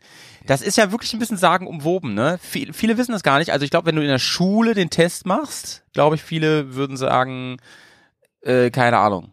Das ist doch, das, das ist doch ein Drama von Max Frisch, würden viele sagen. Das hat übrigens, das übrigens hat dieses, dieses Stück Andorra mit dem Andorra nichts zu tun. Ähm, warum das auch so heißt, weiß ich nicht genau. Aber Andorra ist ja wirklich ein eigenes Land. Das ist so ein bisschen wie der Vatikan, könnte man sagen, ne? Aber das ich glaube, im Vatikan gibt's nicht so viele Tankstellen. ja, das musst du jetzt mal erzählen. Wie ist, wie ist Andorra? Du hast ganz Also am Anfang du- so ein ganz bisschen gespoilert. Du kommst nach Andorra rein und also das erste, was du siehst, sind einfach Tankstellen. Tankstellen, Tankstellen, Tankstellen. Weil das Tankstellen steuerlich halt so günstig ist, ne? Und die sind arschbillig. Das ist echt geil. Also du kannst ja erstmal schön voll tanken, ne? Sag mal, sag mal Hausnummer. Sag mal eine Hausnummer. Oh, Was ich kostet der Liter? Nicht mehr. Kann ich dir sagen. Eins, ja, eins, 1,40. 1, Ich glaube auch so 1,40. Genau, ich auch. Ja, okay. Also ich habe ein Foto davon gemacht und erstmal nach Hause gepostet. Ja, ich habe nämlich auch bei Instagram direkt eine Story gemacht. Ja, da Also das freuen sich so, alle. Da denkst du erstmal so, Ja. oh, nur Einkaufsmeile, dann hast du tausend Shops da und es sieht echt aus wie so eine, ja, wie, wie so eine Einkaufsmeile erstmal, ne? Und dann, du hast Ja. aber ringsrum so die Berge, also du, das ist ja mitten in, in, in, in den Pyrenäen und auch der, der höchste asphaltierte Pass ist ja da äh, in Andorra. Und dann, Ach so, wirklich. ja, ja, der ist, äh, also ziemlich sicher ist es so. meine, Ich glaube, ist so. gelesen zu haben, ähm, Pyrenäen sind so knapp dreieinhalbtausend ist so die höchste Stelle. Habe ich Ja, aber das, ist keine asphaltierte Straße. aber, aber nicht befahrbar, nicht befahrbar. Genau. Ja. Ähm, und dann sind wir, ich habe mir da auch ein paar Punkte reingesetzt, weil, weil das ist irgendwie so ein Ding. Also die haben auch in dem, in dem winzigen kleinen Land da, haben die halt echt ein paar geile Pässe reingezimmert. Ne? Also die haben sehr viel Berge da. Und wir sind dann so als erstes direkt irgendwo links, wo wir reinkamen, abgebogen. Ich sehe das ja auf der, der Karte noch und sind dann auf den Col de la Galina oder so heißt der hochgefahren. Und Ja. das war wirklich mit dieser dicken Tausender Versus, die ja wirklich riesig ist. Und ich, äh, die ist so hoch, die ist 84 Zentimeter, glaube ich, hoch. Und ich bin ja nur 1,69 groß. Bin jetzt auch kein, kein riesiger, schwerer Mensch. Also mir ist die auch einmal wieder umgekippt. und dieses riesige Motorrad dann da hochzufahren, das, das war wirklich so Stilfster-Joch in ganz, ganz, ganz, ganz klein, musst du dir vorstellen. Die Straße war so gefühlt, dass du da eigentlich nur mit dem Motorrad langfahren kannst. Also Krass, da schon, okay. schon keinem Motorrad entgegenkommen, aber perfekter Asphalt, ne? Und äh, dann ging das der Serpentin hoch ohne Ende. Du, du hast auf dem Navi einfach nur gedacht, ach du Scheiße, wo bist du jetzt reingefahren hier? War Ja. mega geil, musstest ganz viel auch im ersten Gang dann mit der Kupplung schleifen, da irgendwie manche Kehren Ja. nehmen, weil das einfach so eng war. Und du kommst immer höher, höher, höher. Und der ist dann knapp bei, bei, bei 2000 Meter hoch. Und das war schon Ja. geil. Ich habe dann oben mitbekommen, dass die, die Auffahrtsstraße, die wir hochgefahren sind, war wohl dann auch nur eine Einbahnstraße. Da darfst du quasi nur hochfahren, was auch gut ist, weil, wie gesagt, da kann dir ja keiner entgegenkommen. Das geht dir überhaupt gar nicht. Da waren nur noch ein paar Fahrradfahrer. War super Ja. leer wieder und, und das, das war Ja. schon so, so beeindruckend. So, so eine Straße habe ich noch nirgendwo so gesehen. Finde ich jetzt, finde ich auch super interessant, dass du das jetzt so erzählst, weil ähm, immer wenn ich was gehört habe von Andorra, kriegte ich als Antwort, ne, so oft war das jetzt auch noch nicht, aber so lohnt nicht unbedingt. Aber es hört sich doch sehr Doch, cool das an war eigentlich. mega geil, wirklich. Das war, Mhm. das war geil. Und dann sind wir irgendwann da wieder runtergekommen. Also waren wir echt lang unterwegs. Und dann sind wir im nächsten Pass, das war so, ein, so eine Stich, Stichstraße, äh, Ja. Porte Cabu oder so heißt das. Ähm, ich, ja, mein Französisch ist echt nicht vorhanden. Aber das war, der, der ist 2306 Meter hoch, quasi so ein Sackstich. Ja. Äh, bis an die Grenze und das war auch mega geil. Da konntest du dann oben das ganze letzte Stück konntest du glaube ich da nur, nur nur so 50 oder sogar nur 30 fahren, also echt langsam, weil das so mega naturbelassen ist. War auch äh, ziemlich leer und dann fährst du immer höher, höher, höher und bist dann da irgendwo in so einer Sackgasse, so, so ein kleiner Parkplatz war da. Da standen auch direkt wieder Pferdchen rum und es war einfach, das war einfach so wunderschön da. Also da, da kannst du wirklich, da bist du oben und guckst herum und äh, denkst einfach nur, wo bist du hier gelandet? Also das ist so das zu so diesem krassen Kontrast zu diesen Einkaufsmeilen da direkt unten. Das ist wirklich, du fährst zwei, drei Ja. Kilometer da raus und bist in einer komplett anderen Welt. Das ist Das wirklich ist krass. wirklich crazy. Also gerade wenn man sich die Bilder mal anschaut von Andor- Andorra, ich habe ein bisschen versucht, was rauszukriegen über Andorra. Da wohnen ja gerade mal 80.000 Menschen. Aber die Touris machen da mindestens noch mal genauso viel aus. Super krass. Und ähm, die sind ja zollfrei, so. Der, daher kommt es, dass, Richtig, richtig. dass, dass man da so geil einkaufen kann. Haben die einen Euro da? Kann man mit Euro bezahlen? Boah, mit Karte kannst du auf jeden Fall zahlen. Kleine, kleine, kleine Goldbarren nehmen die. Goldbahn. Naja, wenn der Preis an der Tankstelle ein Euro war, ne, Ich glaube, das ist wohl Euro gewesen, ja, ja, ziemlich sicher. das Euro sein. Euro. Und ich glaube, den Eindruck, den, den du hattest von wegen Andauer lohnt sich nicht, ist tatsächlich dieses Stück, wenn du ist ja wirklich nicht groß.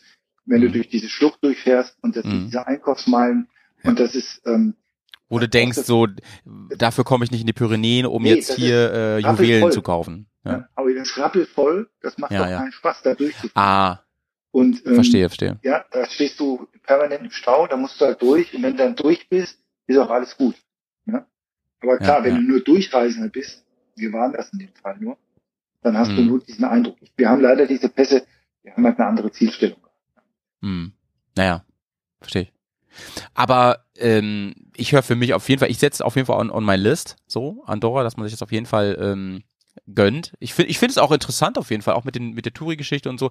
Ähm, René, wart ihr auch eine Nacht da? Nee. Wir sind, äh, wir haben quasi die Nacht vorher, so kurz vor Andorra in Spanien verbracht, in so einem kleinen Mhm. Örtchen und sind dann da reingefahren, sind den ganzen Tag weitestgehend in Andorra rumgefahren, wollten dann eigentlich auch, äh, wir, ich habe gerade noch mal so geguckt, der höchste Pass, das ist der Port de Envalira oder so heißt der, der ist 2408 Meter hoch. Das ist eigentlich auch so ein bisschen so ein Touri-Ding, da muss man nicht unbedingt lang, man muss lang, weil es halt der höchste ist, das muss irgendwie. Da, um da ein Foto zu machen, Da da oben. Haken ran. Ja, leider war genau dort oben dann totaler Nebel. Nebel. also da war, das hat sich auch gar nicht gelohnt, da haben wir nochmal dann äh, tanken können. Und dann wollten wir eigentlich eben auf der französischen Seite weiterfahren.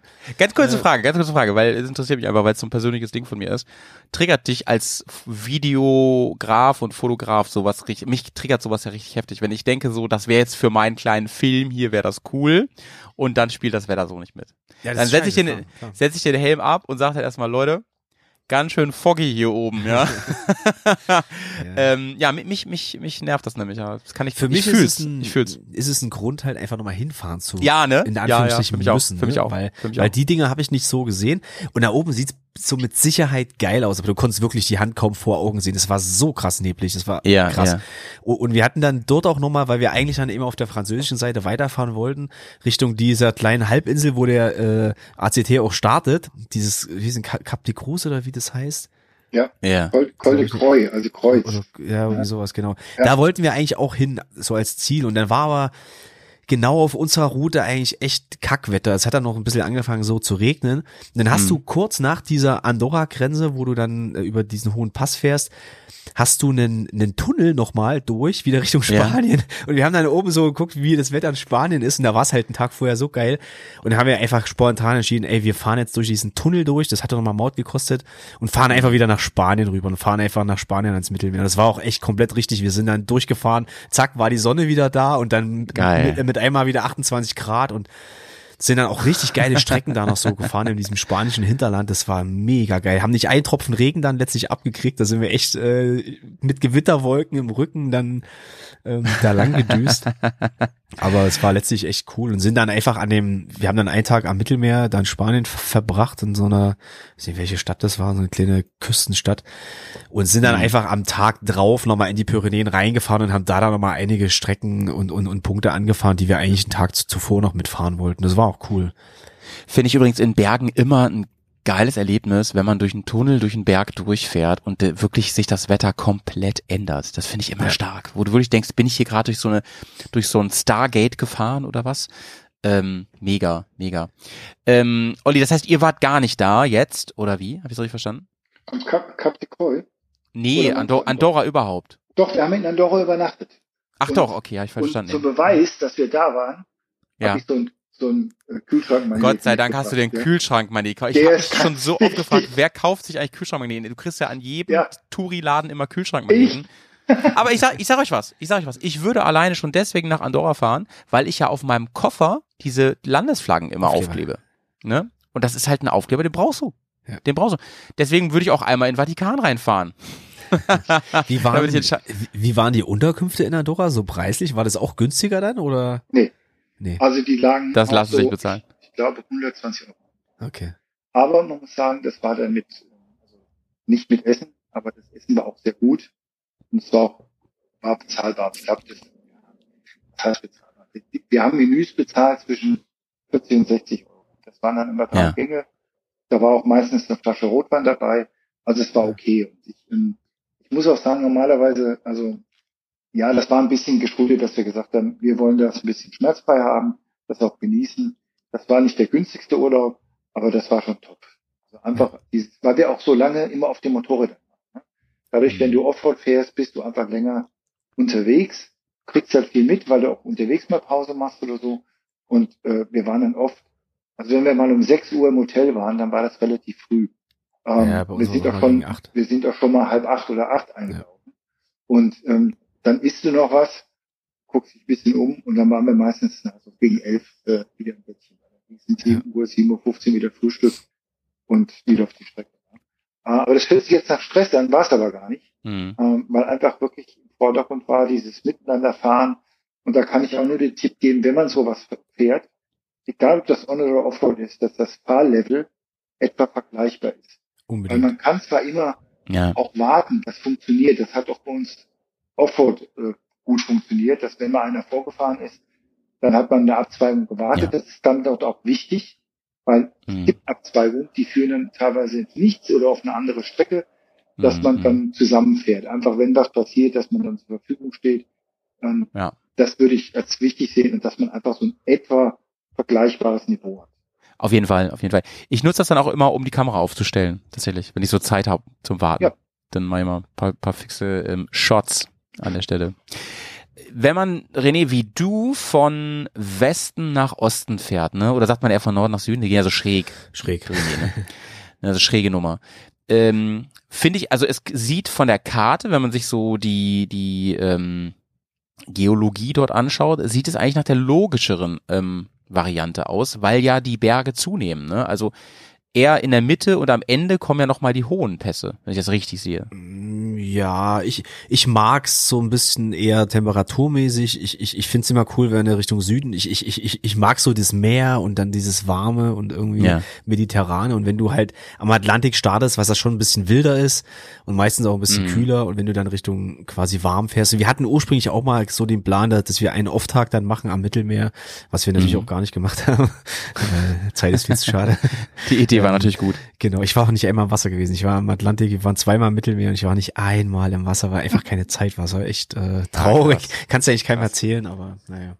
Aber ein Ding, ich habe gerade nochmal nachgeguckt, wir, wir, wir waren dann nämlich Ja. in Spanien, in Tossa de Mar. Das ist so eine, so eine kleine Küstenstadt. Tossa de Mar kennt Kennst ich. du das? Und wenn du Bruder, das da kenn dann ich. hochfährst, äh, an der Küste entlang, Richtung so Nordosten ist es ja, äh, quasi Mhm. Richtung wieder Alpen, so eine Pyrenäen rüber. Da gibt's eine Küstenstraße, sowas habe ich noch nicht gesehen. Das, das war Aha. unfassbar. Das siehst du auch, wenn du Google Maps reinguckst. Das, Mhm. das geht unendlich lang an der Küste entlang, ohne dass du eine kleine Ortschaft da hast. Was du normalerweise willst du nicht an der Küste langfahren. Man stellt sich das immer so romantisch vor, Nee, am Mittelmeer langfahren, aber du hast eine Hotelburg an der anderen und es ist eigentlich Kenn totales. Chaos. Willst du nicht machen. Und, und So auch oft, dort- oft stauig. Ja, oft stauig so da. dort hast du einen echt ewig langen Abschnitt, der ist einfach nur unfassbar geil. Also wenn du da unten bist, das musst du unbedingt mitnehmen. Das haben ja auch damals dann äh, zwei, drei Leute direkt so, so geschrieben, wo wir weiterfahren und wir sollen unbedingt da langfahren. Ich hatte es dann schon in meiner Route drin, weil das kannst du nicht weglassen, wenn du das siehst. Das ist einfach krass. Und dann sind wir da halt lange an der Küste und sind dann wieder r- Richtung Spanien, so dieses spanische Hinterland rein. Da war es auch da. Ich, ich bin an diesem Tag so viel Kurven gefahren wie vorher noch nie an einem Tag. Das war Krass. unfassbar. Das hört sich echt sehr, sehr gut an. Ja. Ja, witzig. Äh, ich war nämlich in, ich habe ja erzählt, ich habe in Spanien gearbeitet. Ich habe in Lloret de Mar gearbeitet. Das ist gar nicht so weit weg von Tossa. Ist direkt süd südlich, ja. Also süd Genau. südwestlich kleines Stück. Zwei Orte weiter. Genau. Genau, genau. Also da sind wir auch hingefahren, so da. Ey, aber kennst du da eine Stadt, kennst du alle? Diese Touri-Städte, diese wirklich, das will ich gleich. Ne? Barcelona lohnt halt voll, aber das ist natürlich beim Pyrenäen-Trip dann leider ein bisschen, würde ich mal sagen, ein bisschen zu. Wobei, ähm, mir hat erst die, äh, jemand erzählt, die hat eine Mont Blanc Umrundung gemacht, die ist am Ende in Barcelona gelandet. Aber es kann ja auch sein. Weiß ich auch nicht, wie das zustande kam. Liegt nicht ganz in der Nähe. Eigentlich nicht, ne? Sehe ich auch gerade. Egal, liebe Grüße an der Stelle. ähm, Olli, ihr seid ja dann äh, an Tag fünf oder sechs ungefähr durch gewesen. Was habt ihr dann gemacht? Seid ihr dann von da raus aus den Pyrenäen? Habt ihr euch noch irgendwas anderes gegönnt und vorgenommen? Ja, das, die Rückfahrt war tatsächlich dem geschuldet, nach Hause zu kommen. Okay. Weil die, die anderen ja. beiden, der eine kam aus Hannover, andere Wolfenbüttel. Das heißt, als bei der Anreise sind die zu mir nach, äh, nach Marburg gekommen und haben bei mir übernachtet. Das heißt, Mhm. das hat schon mal ein paar Kilometer geschluckt. Das heißt, für die war es dann äh, wichtig, dass, dass wir Kilometer machen. Die haben praktisch zweimal knapp 1000 Kilometer erspult. Und ich Mhm. habe nur einmal 1000 und dann 600. Und Mhm. das, das war einfach äh, Rückfahrt. Ne? Mhm. Das ist so der, einige, der einzige Wehmutstropfen. Mhm. Ne? Wobei ich sagen muss, die Übernachtung dann in dem französischen Hotel, das war in der Bourgogne, das war wieder genial. Ein total nettes Hotel mit hervorragendem Wein und einer ganz tollen Küche. Ich habe da so ein gegrilltes Hühnchen gegessen. Also sensationell. Mhm. Ähm, ja, ich kenne die Hühnchengeschichte auch von jemandem von da, ungefähr von da, witzigerweise. Der hat sich da so richtig mal was eingefangen, aber gut. Da kann man wahrscheinlich einfach Glück und Pech haben an der Stelle. Ja, ja. Ja, es ist manchmal schade, dass solche Trips, die so wunderbar sind, oft ein doch ein bisschen gehetztes Ende finden, also wenn man mit Motorrad unterwegs ist.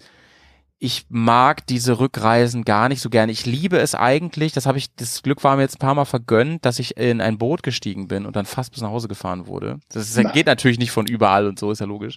Aber das ist halt geil, ne? Dass du sagst, ich bleibe da vielleicht im Hafenort sogar noch eine Nacht, so habe ich es da auch gemacht, so dass man da wirklich nochmal die, die Reise rekapituliert, dass man da so runterfährt und dann eine schöne Bootstour, nochmal 24 Stunden nach Hause fährt. Sowas finde ich eigentlich ganz geil. Aber es lässt sich halt nicht immer, immer regeln. Das hat ja auch was mit Urlaub zu tun, mit Arbeit und so. Ja.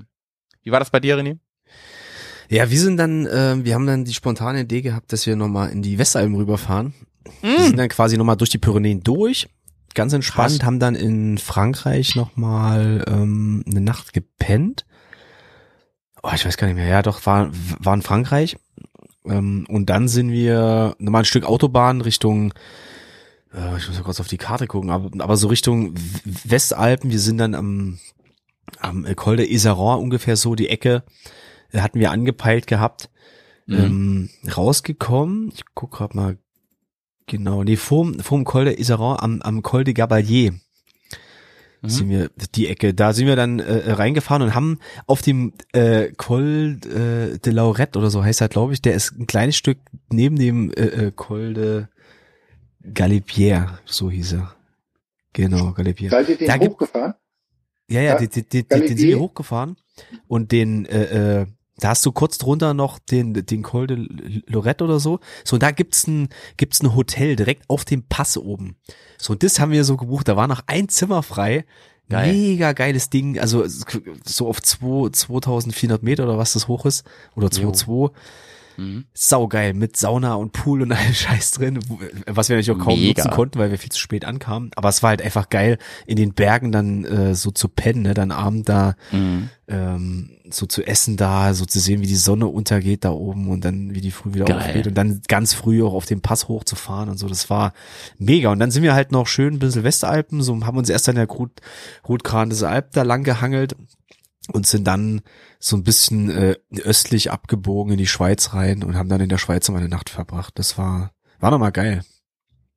Ja, das, weil du es gerade sagst, Galibier, das steht noch auf meiner To-Do-Liste, ähm, weil die Pyrenäen war nicht meine, war, war jetzt nicht meine erste Tour, sondern vor Jahren war ich mit Freunden mit dem Mountainbike unterwegs, auch mit vollem Gepäck und Camping, das ist aber schon zehn Jahre her, oder 15 Jahre.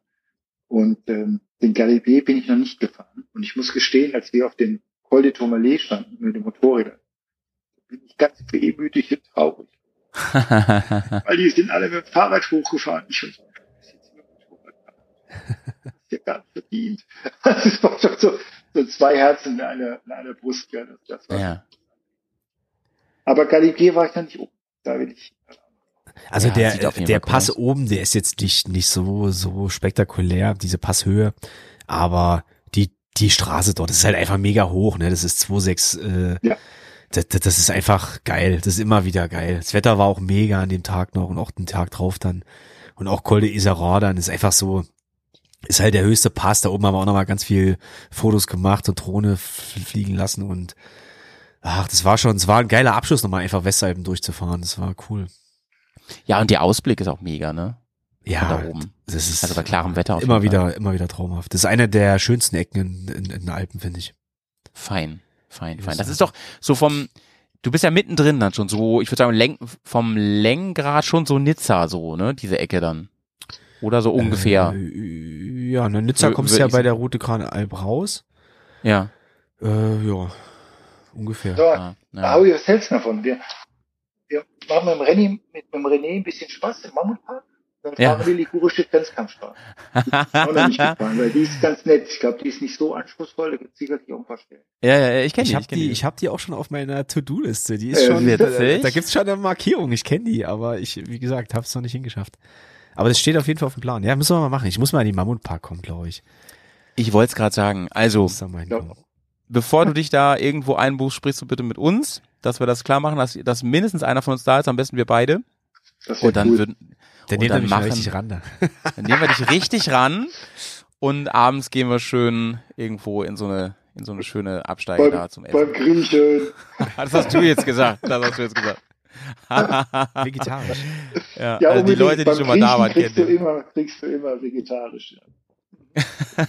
Davon vor. viel, davon viele Berge. Man kennt Ja. es, man kennt Ja. es. Leute, ey, das war wirklich fein. Ich glaube, wir haben zumindest, ich meine, man kann das nicht erschöpfend besprechen in so einem Podcast, auch nicht, auch nicht in einem Podcast, aber ich glaube, man hat echt ein paar Eckdaten bekommen, ein paar Tipps bekommen. Ähm, ich habe ganz viele äh, kleine Lifehacks hier und da äh, bekommen von euch. Das war sehr, sehr schön. Und wer jetzt keinen Bock hat, in die Pyrenäen zu fahren, da weiß ich auch nicht. On-Road oder Off-Road, es ist egal, Leute. Es lohnt sich auf jeden Fall.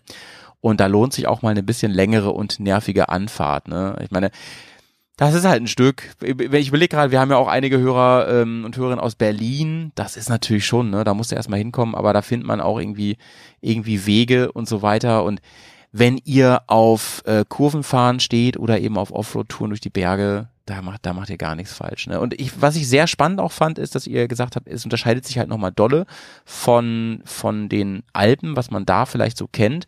Und dass, dass gar nicht mal so viel los ist, wie man vielleicht glaubt. Außer vielleicht in der Einkaufsstraße Andorra. Ich meine, wenn man eine Woche mehr Zeit hat, kann man ja auch schön hin und wieder abreißen. Also durch Frankreich durchfahren, da gibt's mega geile Ecken, die siehst du von der Autobahn aus schon. Also gerade wenn du an den Atlantik hochfährst, da fährst du durch viele Gegenden, wo du denkst, eigentlich willst du nicht auf der Autobahn fahren, du willst eigentlich jetzt, also Ja. hast du auch schon hohe Berge, gerade äh, eben Zentralmassiv ist mega geil. Vogesen kannst du durchfahren. Also da gibt's viele, Stimmt, viele stimmt. geile Strecken, die du da auch schön hinfahren kannst, wenn du die nötige Zeit dafür hast.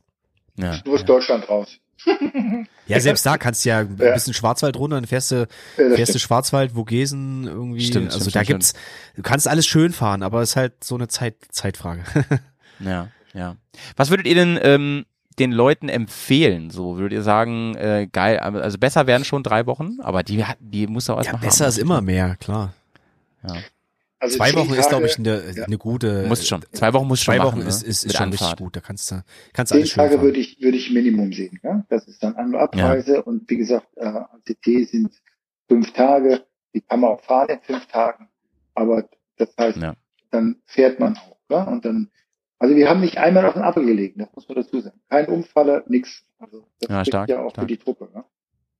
Ja, ja, auf jeden Fall. Das spricht vor allem auch dafür, ähm, dass du hast ja eben selber gesagt, so die die Erfahrung und so war unterschiedlich bei euch in der Truppe. Das spricht ja auch dafür, dass es einfach auch machbar ist. Ne? Und Ja. das finde ich, das finde ich halt echt cool. Ähm, ey, ich freu- ich habe mich sehr gefreut, dass ihr dabei wart. Ähm, ich äh, freue mich, dass sich hier zwei Hessen kennengelernt haben und dass wir demnächst ein Date haben, René. Da freue ich mich auch drauf. ähm, wir hören uns auf jeden Fall demnächst, demnächst mal wieder. Auf jeden Fall. Äh, Ich Ja. will noch mal kurz Werbung machen. Ähm, René hat ja, ähm, ist ja im Internet auch vertreten. Einfach mal hier auf die Links in den Show Notes klicken und ähm, weiß, weiß nicht, wo, wo würdest du sagen, bei YouTube zum Beispiel, ne? Da mal reinschauen. YouTube, ja, gibt's Das lohnt sich Videos. auf jeden Und Fall. er kommt natürlich auch zu den Pyrenäen irgendwann im Herbst. Das wird noch eine ganze Weile dauern. Ich habe viel Am zu besten viel hier abonnieren, Leute. Genau. Das ist das Beste. Da gibt's eine richtig, richtig fette Serie zu. Olli, findet man dich eigentlich auch im Internet noch? Nee, ach was, ich habe noch einen kleinen Bei Instagram? Gehabt, Bei ja, Instagram. Instagram. Instagram. Verlinken wir auch in den Show Notes. Ja. Wenn, wenn ihr Olli auch mal auf richtigen Pferden sehen wollt, einfach mal reinschauen. ja, genau. Ja, genau. Ja, ja. Die zweite Leidenschaft. Cool. Cool. Leute, dann freuen wir uns auf nächste Woche Bergcast 171. Verrate ich mal noch nicht, was da los ist. Ähm, aber wir sehen uns auf jeden Fall demnächst mal wieder. Freue mich drauf. Und ähm, bis dahin einfach mal reinhören. Falls ihr den Podcast unterstützen wollt, kommt gerne zu Patreon. Da könnt ihr für echt äh, ein, ein kleines Trinkgeld im Monat Sonderformate hören, Sonderfolgen. Und ihr bekommt übrigens, das sage ich viel zu selten, ihr bekommt die normale Podcast-Folge immer meistens einen Tag, manchmal noch mehr früher zu hören. Das war auch mal geil. Das ist immer richtig geil. Und falls ihr sagt, das kann ich mir aber nicht leisten, dann denke ich mir so, ist auch. Ich mag euch trotzdem. Gut. Schönen Tag euch noch. Ne? Schön sauber Aber vielen. Dank, René. Bis Mach's bald. gut, ja. Ja. Tschüss. Another day on the track. My faithful monkey carrying on. My luggage on its back. Robert tell the story of our trip. But I don't need